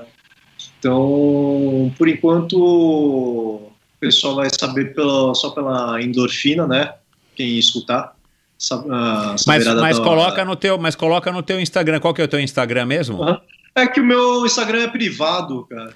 Ah, não sabia que o teu Instagram E é eu- privado. E eu não, é que você tá, como você tá, você tá, você olha o meu porque você, você tá liberado, o meu Instagram, não, você vê que eu Não, não tem nada- é, não tem- ponho- é, é. Não, não ponho, não atualizo, não fico Entendi. olhando, né? Não sou um cara, sou um cara da velha guarda, revista, né? Não, então-. Então, legal. Então, assim, não, não adianta eu divulgar o teu Instagram, porque o teu Instagram é fechado. Mas eu vou colocar então no post do episódio de hoje o, o telefone o WhatsApp, né? O WhatsApp Business, né? a profissional, comercial. É. E aí as pessoas anotam e te, e te passam. Vou fazer até o seguinte: é, se der tempo, você me passa o telefone é, do WhatsApp depois, e quando eu for soltar o episódio, eu já falo antes do, do episódio qual é o número, e, e aí a pessoa tem tempo de ouvir logo no começo do episódio qual é o número, para também não precisar ouvir até o final para anotar. Melhor. Aham. Ah, Tá bom. legal. Tá bom. Perfeito. Legal, Johnny, que bom, cara. Boa sorte aí nessa tua nova empreitada. Com certeza eu vou lá é, conhecer. Ah, tá previsto aí para abrir agora durante o mês de novembro. Tomara que abra no comecinho de novembro. Então, se você está ouvindo esse episódio é, depois, é, já ligue, já mande um WhatsApp, Alvarenga 1900, é, Johnny Lean Bike Shop e Café. É, e é isso, cara. Quer mandar aí um último recado? Ah, gostaria de agradecer pelo convite. Bate-papo muito legal, muito gostoso. E olha só, né? Tem história pra caramba, né? Meu Deus do céu. Não, então, semana- vamos fazer o seguinte: a gente vai marcar uma segunda conversa, cara, é, para você poder só contar essas histórias. Aí você vai lembrando e vai anotando, aí você vai contando. A gente faz um, um episódio só de história. É, mas antes, eu, eu, eu tinha anotado aqui, acabei esquecendo. Deixa eu te fazer só uma pergunta, cara, que me intrigou aqui. O que, que não pode faltar na tua bancada? Um playlist de música eletrônica dos anos 90, batistaca, ou um pacote de bolacha recheada? O que, que não pode faltar? Porque, meu, pacote de bolacha. Se tem um cara que comeu bolacha recheada aqui nesse Brasil ou no mundo, é você, que eu sei. Pizza, né? Que era o jantar pizza, refrigerante, Nossa bolacha recheada. É, Porque, cara, é difícil o cara trabalhar no ritmo que você trabalha e, e parar pra comer, né? Ainda mais uma refeição saudável. O que, que não pode faltar, cara? Um, um playlist de, de música eletrônica dos anos 90 ou um pacote de bolacha recheada de sei lá que sabor? Eu acho que ambos, ouviu? Bolachas recheadas e música eletrônica. Olha só que bacana, hein? Música clássica também entrou na. Ah, na isso é pra mim é né? novidade. Legal, cara. Puta, Não, legal é. pra caramba. Reflexo cara. da Olha, idade, né, Johnny? Reflexo da idade. Yoyomá, cara. Se falasse pra você ali com 25 anos que você ia ter que trabalhar ouvindo música clássica, imaginou? Qual que seria a resposta? Eu acho que hoje não, né? Cara, legal. Então dá o último recado aí pros ouvintes. Ah, Puxa, pessoal, em breve teremos um local legal, gostoso e, por favor, me visite lá. Estarei de braços abertos. Legal. esperando vocês. Cuidando com carinho aí das bicicletas. Você tinha que, Ah, com certeza, tinha que- sempre. você tinha que lançar o slogan encantador de bicicletas, meu. Olha que bacana. Então, meu. Então. Show. Que bom, Johnny. Parabéns, boa sorte na tua empreitada, cara. Todo o sucesso do mundo. Manda um beijo aí pra Ana Paula, pro Matheus. E é isso, meu. Vou lá conhecer com certeza o teu lugar e convido todo mundo aí já que tá ouvindo o episódio, mesmo quem não seja de São Paulo. Quando vier a São Paulo, passa lá pra conhecer e traga sua bicicleta que o Johnny vai deixar ela novinha em folha, tenho certeza. Ih, Michel, é Ana Cláudia, ela vai te matar. Ana Cláudia, perdão. Ana Paula é irmã dela, né? É, desculpa, cara. É. é, porque ainda eu conhecia a Ana Paula antes de conhecer a Ana Cláudia. É verdade, é verdade. Perdão. Desculpa, Ana Cláudia. Uma história rapidamente no, no. Como chama? Aquele negócio antes do casamento, encontro de casais. Aham, No, no- É. né? aham. Eu cheguei e falei, ah, a Ana Paula. Nossa, ela olhou pra- meu Deus do céu. minha cara, É. todo mundo, né? Todo mundo da sala ficou assim, porque tava escrito no, na, na- no target Ana Cláudia, todo mundo olhou assim, Nossa Hum. senhora. meu. ficou, ficou um silêncio. É, mas, meu, acontece. Acontece nas melhores famílias. Eu não vou nem lembrar aqui da minha história, porque a minha história é mais vergonhosa ainda. Mas é isso, cara. É, manda um beijão pra Ana Cláudia, pra Ana Paula também, né? Espero que a Ana Paula esteja bem. Faz muitos anos que eu não, não vejo, não a vejo. E é isso, meu. Boa sorte pra você na nova empreitada. E eu te vejo Obrigado, lá. Michel. Obrigado, Michel. Valeu. Abraço. Abraço.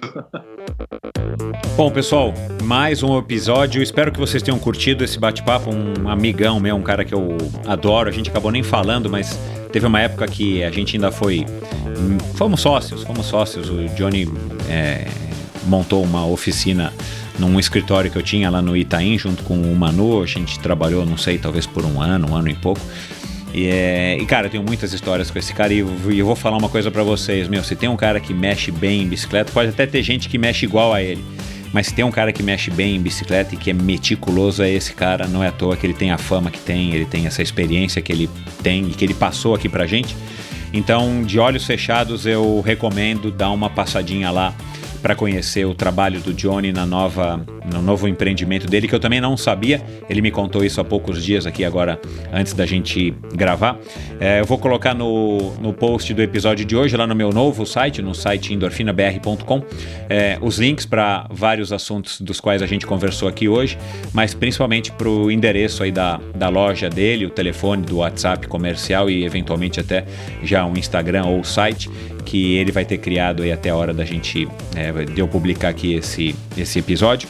E durante a conversa a gente passou aqui por várias pessoas que nós temos em comum, não à toa, é, e que já passaram pelo Endorfina, o próprio Fernando Nabuco, É, claro, Daniel Aliperti, Renata Falzoni, Galvão, Cid Lopes Cardoso, que foi o cara que nos apresentou ao, ao Race Across America, o pai do Race Across America no Brasil e um dos pais do triatlon também é, no Brasil, um percursor, não pai, mas um percursor do triatlon no Brasil.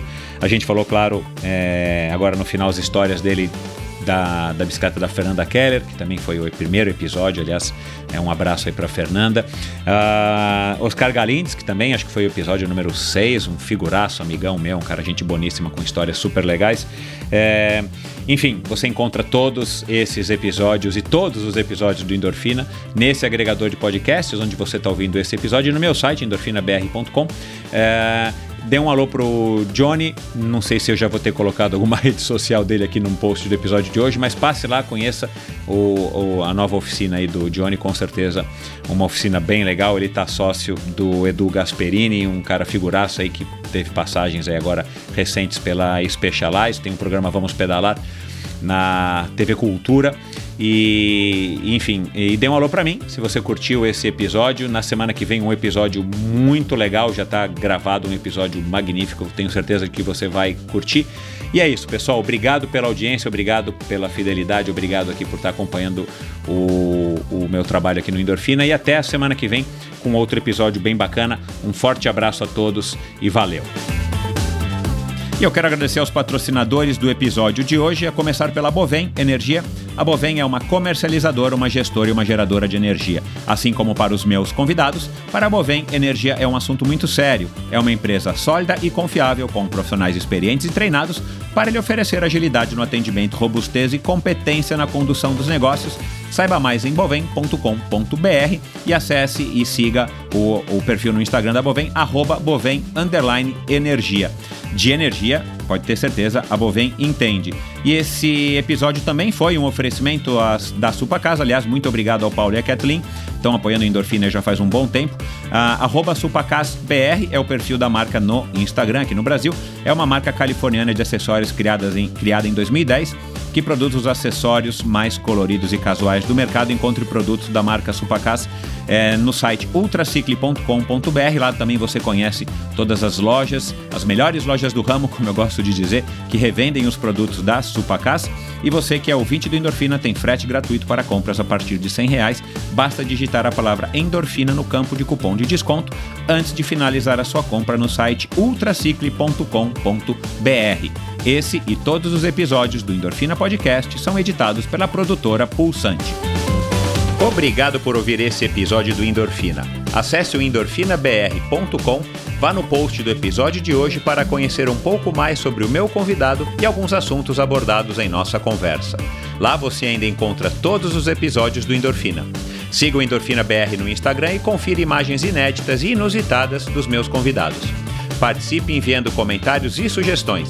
Se você curtiu, colabore assinando Endorfina no seu agregador de podcasts preferido e compartilhando com seus amigos.